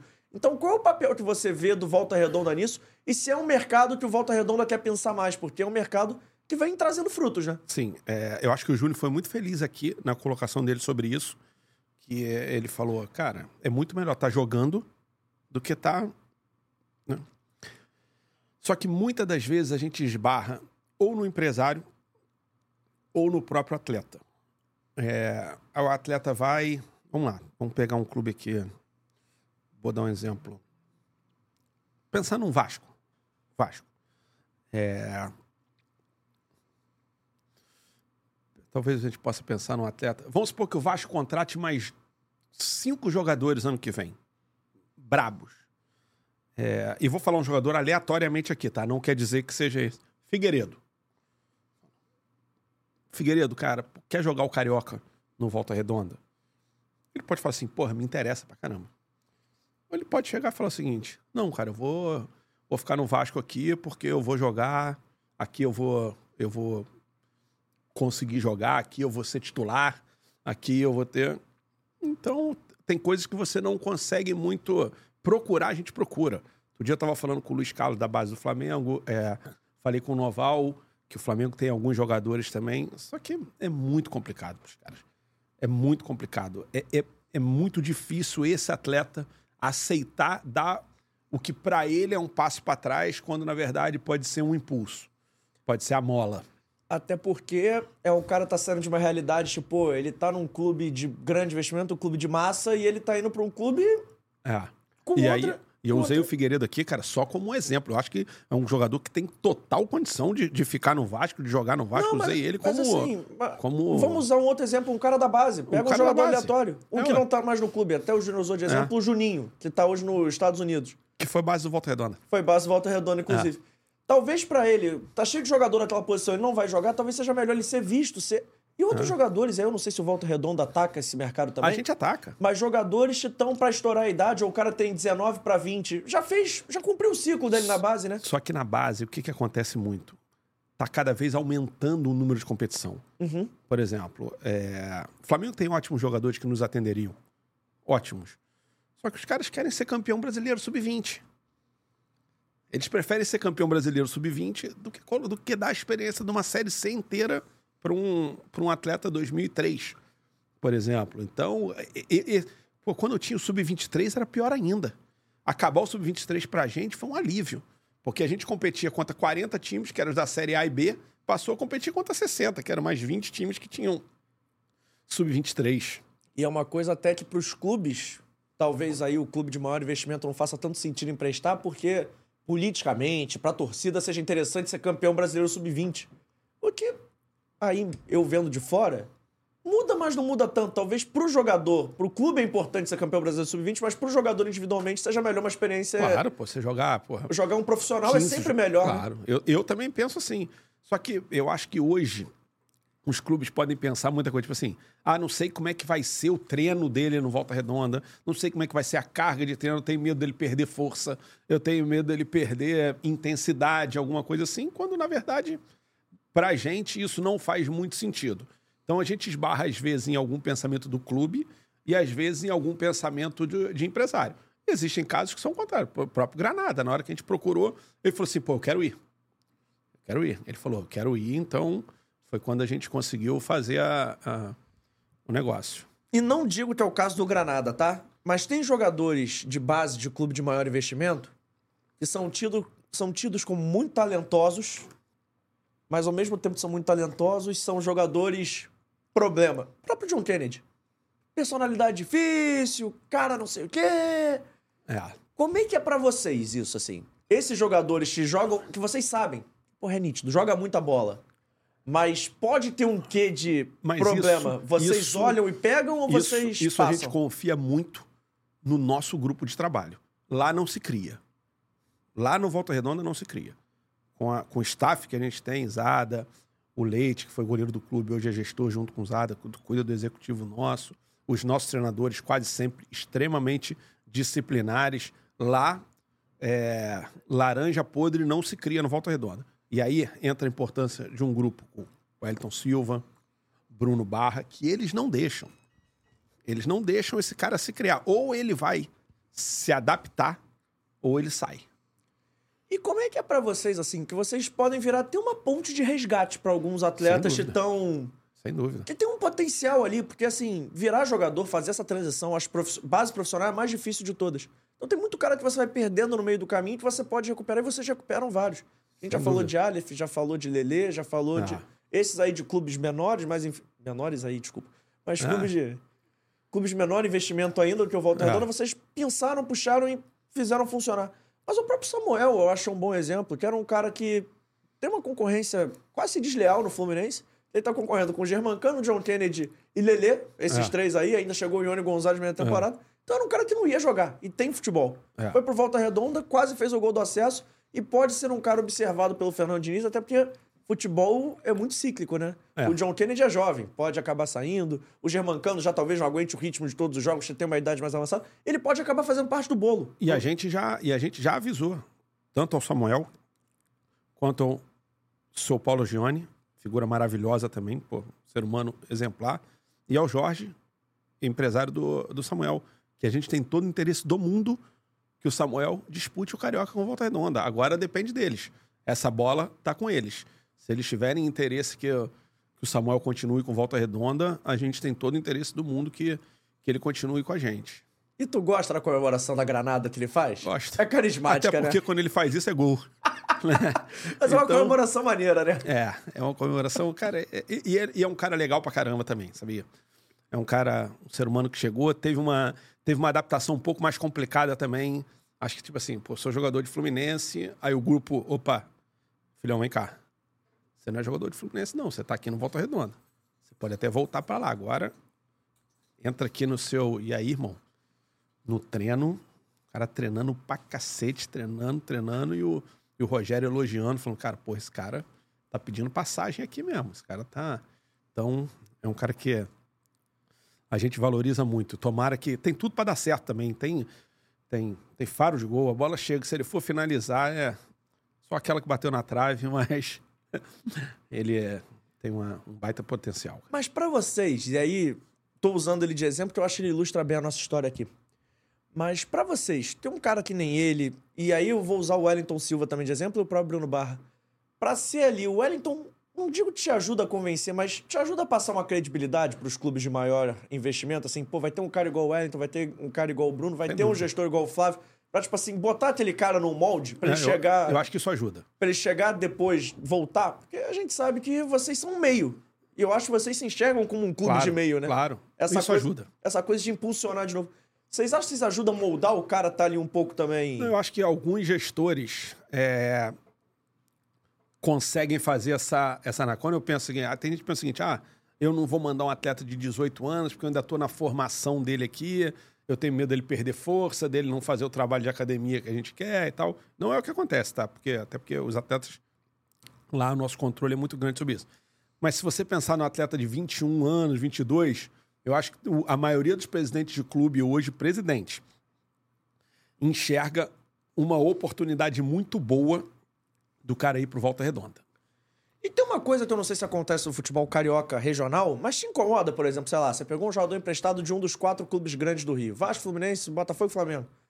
Aí você tem um jogo de televisão contra o Botafogo, contra o Flamengo. contra- O jogador dele não poder jogar, tipo assim, não seria legal? Mas a gente não teve isso ainda. Todos os atletas que Porque na nos Série A foram... não pode, né?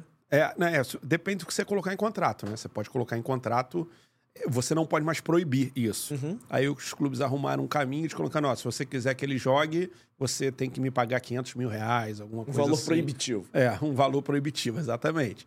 Mas com a gente não teve isso e se quiserem colocar, eu, eu vou falar com ele, cara. Você tá me mandando um atleta para pegar uma rodagem, para pegar uma experiência num jogo bom pra caramba, que é o jogo contra você. Se você me tirar esse jogador, não sei se vai valer a pena você. Até porque, vamos lá, você vai jogar Fluminense, volta redonda. Acho que o Fluminense não pode ter medo de deixar o Samuel Granada jogar contra o Fluminense. Se for isso, tá errado. Entendeu? O Fluminense, cara, tem que ter um time que, porra, vou. Mas é, isso nunca aconteceu com a gente. Tanto que quando precisou, a gente, a gente jogou. Até porque se a gente imaginar que o Volta Redonda joga quatro vezes, pelo menos, contra os quatro grandes, uma... você tá tirando 25% dele de, de É. jogos grandes que ele vai. É. Não que o, É exatamente isso. não que o Volta Redonda em portuguesa não seja bom. o Volta... Não, mas é exatamente isso que Você você, falou. pegou Você ideia. pedindo, claro, exatamente isso. Falei, cara, você tava trazendo ele pra cá pra ele fazer jogo, pra você ver se ele tá pronto pro jogo grande. Aí você vai me tirar ele do jogo grande? É isso. A matemática não funciona É, muito não bem. funciona. É, não funciona. É, é- é se preocupar muito mais com o resultado que eles não deviam temer. Eu falei, cara, o Flamengo não pode ter medo do Volta Redonda se ele emprestar o quinto centroavante dele pra jogar contra o Flamengo. Não, acho que, ah, se o quinto centroavante dele fez gol contra o Flamengo, pô, beleza. Você tá passando um recado pra sua torcida que tem um jogador ali no Volta Redonda que é seu e que pode ser útil pra você no futuro. E como é que é pra vocês a questão, não da cobrança, mas assim, porque quando você traz um jogador desses clubes de maior torcida, tem um holofote legal no Volta Redonda, até porque hoje fica muito mais fácil você acompanhar a base, você acompanhar quem são os destaques do seu time. De vez em quando, um cara que era destaque há um, dois, três anos atrás, ele não chegou no profissional performando da mesma forma, ele pode acabar no Volta Redonda e traz um holofote assim, pô, aposta a torcida do Fluminense quanto? O Samuel Granata tá fazendo gol. É. A torcida do Vasco, quando o Marco Júnior foi jogar. Tudo bem que o Marco Júnior era formado, mas enfim. Marco Júnior passou pelo Vasco. Marco Júnior faz boas atuações. Pô, ele tá bem no Volta Redonda. É. Isso traz um holofote pra vocês Sem também. dúvida. Sem dúvida. É, bom para, eu acho que é bom para todo mundo quando a gente consegue fazer essa quando a gente consegue fazer isso dar certo, é, é legal para todo mundo. Tem os caras ficam com muito a gente tem, a gente já teve momentos, cara, de Marco Júnior é um exemplo disso, cara. Quando Marco Júnior ia bem aqui, fazia gol para nossas mídias sociais, aparecia um monte de torcedor do Vasco. Pô, que legal, Marco, não sei o quê. Pô. A gente tem essa. Quando o Samuel Granada faz gol, nas mídias, o pessoal vai lá e, e, e comenta. Então, isso aí é. Pra gente é bacana pra caramba. Pô, legal. Eu acho que tem um caminho legal Muito. também, né? Muito. Muito. A gente tem, tem alguns casos, e, e o Samuel é, é, o, é o caso atual, que, que pode dar muito certo. Não me entenda mal, por favor. Não me interprete de maneira errada. Eu sou tranquilo com isso. Que bom. Porque não me interprete de maneira errada. Mas você acha que pode ser um caminho, não pra galera de Volta Redonda, mas pra galera do Rio. O Volta Redonda virar o segundo time dessas pessoas que torcem para um Vasco, para um Flamengo, Fluminense, Botafogo. Você tem esse objetivo também de fazer o Volta Redonda virar o, o segundo time no coração do Carioca? Claro, a gente. Isso aí é um negócio que a gente tenta trabalhar. A gente ia fazer uma campanha, a gente ainda encontra um pouco de resistência, tá? Porque tem, tem uma parte do- da torcida do Volta Redonda que é pequena, mas que só torce por Volta Redonda. Então, esse cara, ele ainda é muito resistente a você fazer esse movimento de aceitar ser o, o segundo time. Mas a gente vai trabalhando. É, a gente pensou em fazer lá atrás uma campanha que ia ter quatro caras sentados, um com a camisa do Fluminense, o Vasco, do Botafogo e do Flamengo, vendo o jogo. E aí, quando acabasse, todos eles tiravam a camisa e por baixo estava do Volta Redonda. Agora eu vou pro Raulino. Então, é, é o que a gente pensa, é o que a gente imagina. Só que para isso é muito importante que esse cara tenha o discernimento do que, que é o Volta Redonda. Volta Redonda não é o Flamengo, Fluminense, Vasco ou Botafogo. Não é. O Volta Redonda disputa uma Série C desleal. Que a gente está conseguindo se classificar é fruto de muito trabalho e de boas escolhas e de condição de trabalho de pagar salário em dia, porque é a 15ª, 14ª folha da competição. A, a nossa folha era 250, chegou a 280 no final. A do Remo era mais de um milhão. A do Paysandu, 950 mil. Do, do Amazonas, 1 milhão e 300. Então o cara precisa entender seguinte, cara, eu preciso ajudar o Volta Redonda a tirar essa diferença. Eu preciso ajudar o, o, o, o, o, o time do Volta Redonda a tirar essa diferença, sabendo que eu tenho essa limitação. Eu preciso ir pro Raulino, sabendo que, cara, que eu vou pegar um time mais forte que o meu, time mais forte assim, um time mais caro que o meu, um time que investe mais do que o meu, é, e, eu- e o meu time vai precisar muito da minha ajuda. É, se a gente conseguir atingir esse ponto, aí a gente já vai estar numa. E eu acho também, o, o JP, que as coisas para o Volta Redonda elas podem melhorar ainda mais, porque a gente pegou o clube com muita dívida. Muita dívida. É, principalmente trabalhista por causa do vôlei. O Volta Redonda teve um time de vôlei lá atrás, que teve uma divergência na hora de encerrar o time e a conta ficou. Então, hoje a gente já pagou mais de 7 milhões, na casa de 7 milhões de. A, a soma está na casa de 7 milhões. Só esse ano nós pagamos cerca de 1 milhão e 800 mil de dívida. É uma coisa que te atrapalha pra investir no time também, né? É exatamente isso. A gente tem a ideia de que a gente consiga acabar com isso no ano que vem. Então, aí isso depende de algumas coisas. Depende de uma boa venda, ou depende de uma classificação para a terceira fase de novo da Copa do Brasil. Isso aí nos ajuda muito. É, quando a gente conseguir isso, a nossa ideia é direcionar isso para o futebol e a gente conseguir melhorar o nosso time. Ou seja, o Volta Redonda vai subir ano que vem que eu vou estar lá. Mas, caso não aconteça, a gente sabe como é que é o futebol. Caso não aconteça, a gente pode imaginar um Volta Redonda mais forte em 2025 do que o Volta Redonda em 2024. Não é nenhuma loucura falar isso, Não. independente da divisão que o Volta Redonda esteja, porque vai Isso ter um é aumento certo. de recursos. Isso é certeza. Isso é certeza. Que vai ter um aumento de recurso, isso aí é certeza, porque a gente acaba praticamente a nossa dívida trabalhista, que durante 7, 8 anos martelou muito a gente. Ah, é, é desculpa. Não, não é desculpa. É, às vezes as pessoas fazem o seguinte: pô, é, não paga e sobe. Eu não tenho certeza que eu vou subir. Então não tem- adianta. Então não adianta. E eu não vou cometer a loucura. Eu, a gente vai acabar de pagar essa dívida e aí, quando a gente acabar, a gente Resolve. vai, vai investir mais no, no futebol. Flávio, acho que a gente permeou todos os assuntos que envolvem Volta Redonda. Já estendi o convite pra você voltar aqui mais vezes. Pô, a hora que quiser. Mas teremos te conhecendo um pouco mais. E antes, antes eu tenho uma última pergunta importantíssima. Porque a gente está falando dessa identificação do Volta Redonda com os, com os torcedores dos clubes maiores, de maior Aham. investimento. Já jogou Túlio no Volta Redonda, ídolo do Botafogo. Já jogou Donizete no Volta Redonda, ídolo do Vasco e também do Botafogo. Ter esses caras grandes assim, com a camisa do Volta Redonda, ajuda a gerar uma identificação maneira, né? Sem dúvida. Sérgio Manuel jogou no, Dedé? no Volta Redonda. Dedé jogou, sem dúvida, isso aí. Bernardo, o Bernardo, quando teve lá. E é impressionante o carinho da torcida do Vasco com o Bernardo. É um negócio. Quando a gente anunciava o Bernardo no jogo, o jogo contra o Vasco, a torcida do Vasco inteira, né? Bernardo, volta Bernardo, Bernardo, não sei quem. Ele é muito carismático também, é um cara que é trabalhador também, merece mereceu o sucesso que teve, mas a gente vai. É, é, é bom ter esse atleta. É bom. É um risco. É um risco. É, por tudo que envolve isso. O cara já jogou no Maracanã lotado. Clássico. Ele vai jogar por volta redonda em algum time de, de menor expressão, no Raulino, com 500 pessoas. Mas as nossas experiências, nesse caso, quando deram certas, elas foram extremamente felizes, cara. Inclusive, vou contar aqui em primeira mão que ainda não tá nas nossas redes sociais. É surpresa para todo mundo. Acho que você vai ficar feliz.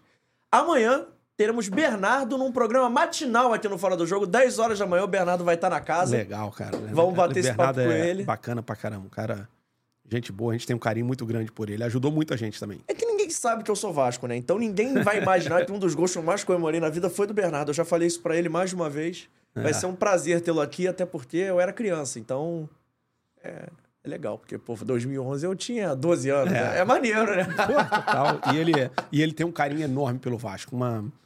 É, o Bernardo às vezes chora quando ele tá falando do Vasco. A gente na concentração, conversando lá, ele, ele falava do Vasco com carinho que era...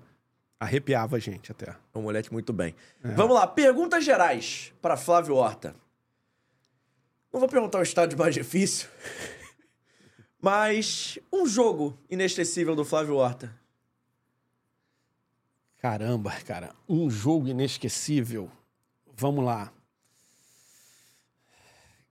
O, o nosso acesso na Série D para a Série C em 2016 foi muito marcante porque o Raulino estava lotado. é, E foi o primeiro título nacional da história do Volta Redonda. A torcida invadiu o campo depois.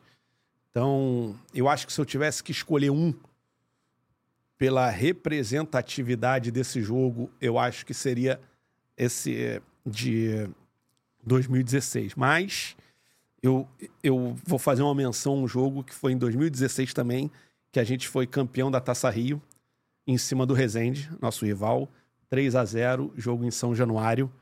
Então, foi um jogo que é também por, por envolver, por ser contra o rival, é, a gente, hoje, um clube que eu tenho um carinho, pô, doutor Alberto, gestor lá do, do Resende, um cara que a gente já teve algumas, não desavenças, mas alguns desencontros hoje, cara. Ele é um cara super carinhoso comigo. Onde ele me encontra, ele sempre fala, faz questão, pô, Flávio, torço muito por você. A gente já teve uns desencontros, mas eu torço muito. Então, acho que eu citaria também esse 3 a 0 contra o, contra o Resende, mas eu acho que o mais marcante foi o título da Série D. Posso te derrubar? Vai. Melhor jogador que você viu com a camisa do Volta Redonda. Na camisa do Volta Redonda, tá? Mas da nossa gestão. Não, do geral. Do geral. Mas se quiser falar da sua gestão. Cara, eu vou falar da nossa gestão. Vou falar da nossa gestão. É, Vamos lá.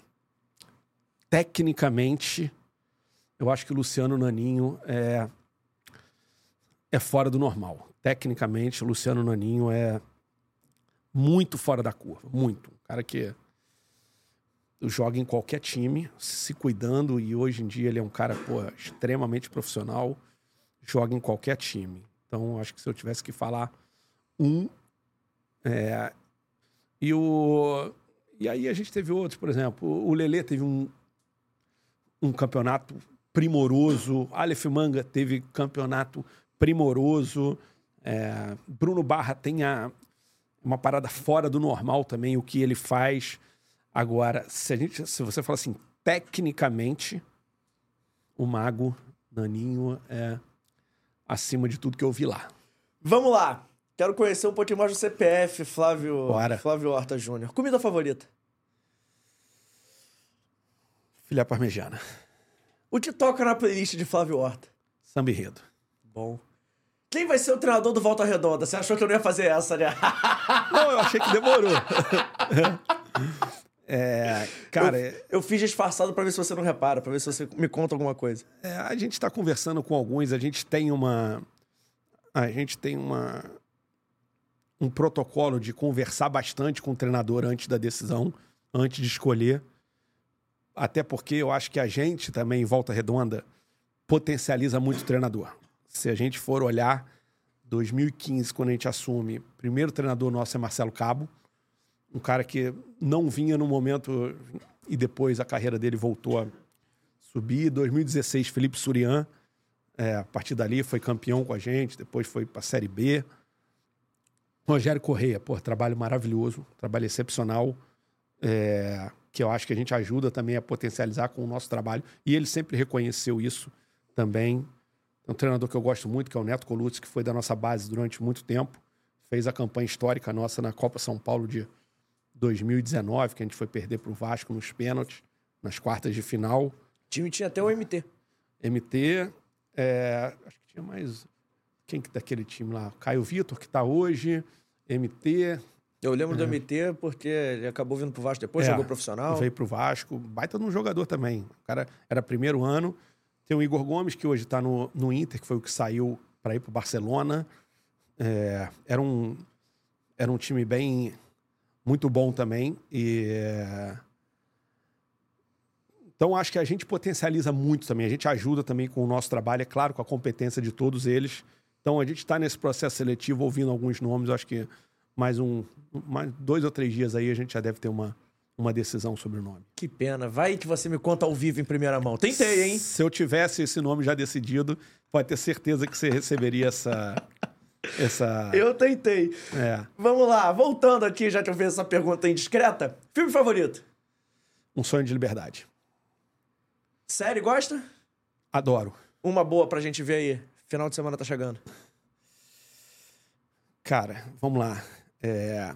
Das tradicionais, eu adorei La Casa de Papel, apesar de achar que em alguns momentos ela se perde um pouco. Adorei Breaking Bad. E vi recentemente uma chamada Pacto de Silêncio, que eu gostei muito. Mas é o que eu te falei. Tá Sou muito ca... lista. Pacto de Silêncio. Pode assistir que é legal. Sou muito caseiro. Adoro ficar em casa. Adoro ficar em casa. Então, tô sempre ali na. Se não estiver passando um jogo, é Netflix. Aquela madrugada, né? É, isso aí, qualquer hora. Acordou primeiro, vamos lá e tal. Sei bem. Pô, Lupin tá, tá maneiro. Lupin gostei também. Lupin gostei também. Eu tô com muita série atrasada pra ver. Eu tenho, eu tenho que terminar todas as minhas séries pra, pra começar um ciclo novo de série. Mas se Lupin você não viu, não? Não, Lupin eu vi que passou na frente. Mas eu tô com Only Murders in the Building e tô com The Bear no Star Plus pra ver. Eu tô com Continental no Prime Video pra assistir. E tô com outra no, no Prime Video também que eu esqueci. Mas também tá na lista. Você assistiu a da FIFA? Ainda não. E tô, é com, a do Be e tô com a do Beckham na lista pra ver a também. Beckham também. A da FIFA é muito boa. Acho que chama Esquemas da FIFA, alguma coisa assim. É, é bem tá na legal. minha lista. Eu vi a do Netflix. Então, da Netflix. Ah, eu vi. Maneiraça. É. é tipo um documentário. É. Sepp Blatter falando. É, Blatter falando. Pô, essa, maneiraça. é, essa é muito boa também. Gostei muito. Da coleção de Flávio Horta, pergunta do museu. O que, tem guardado no museu do Flávio Horta depois de todo esse tempo? Camisa, medalha, foto? O que, que você tem de especial nesse museu? Camisa eu tenho pouco, cara, porque. Distribui pra todo mundo. Eu, pra... O que, que eu faço? Chega a camisa lá no clube, eu falo, eu não quero.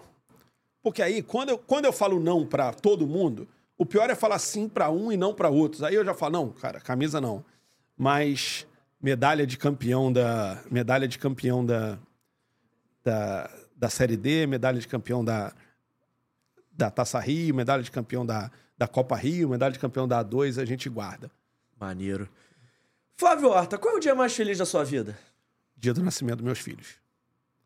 E o bom é que pra você não tem erro, né? Um dia só. Um dia só. Não tem briga. Não tem briga, não tem briga. Um dia só e aí já, já resolveu. 11 de março de 2016. É um dia mais marcante da minha vida, que é tudo que eu tenho na minha, na minha vida são meus filhos e faço tudo, tudo, tudo por eles.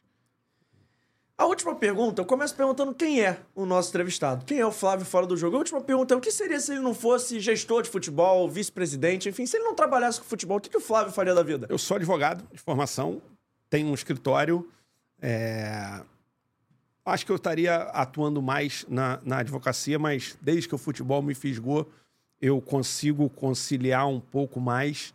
Só que é, eu. Uh se não fosse, eu, eu gosto muito do, do direito também, então acho que eu estaria mais focado na minha vida profissional. Futebol é.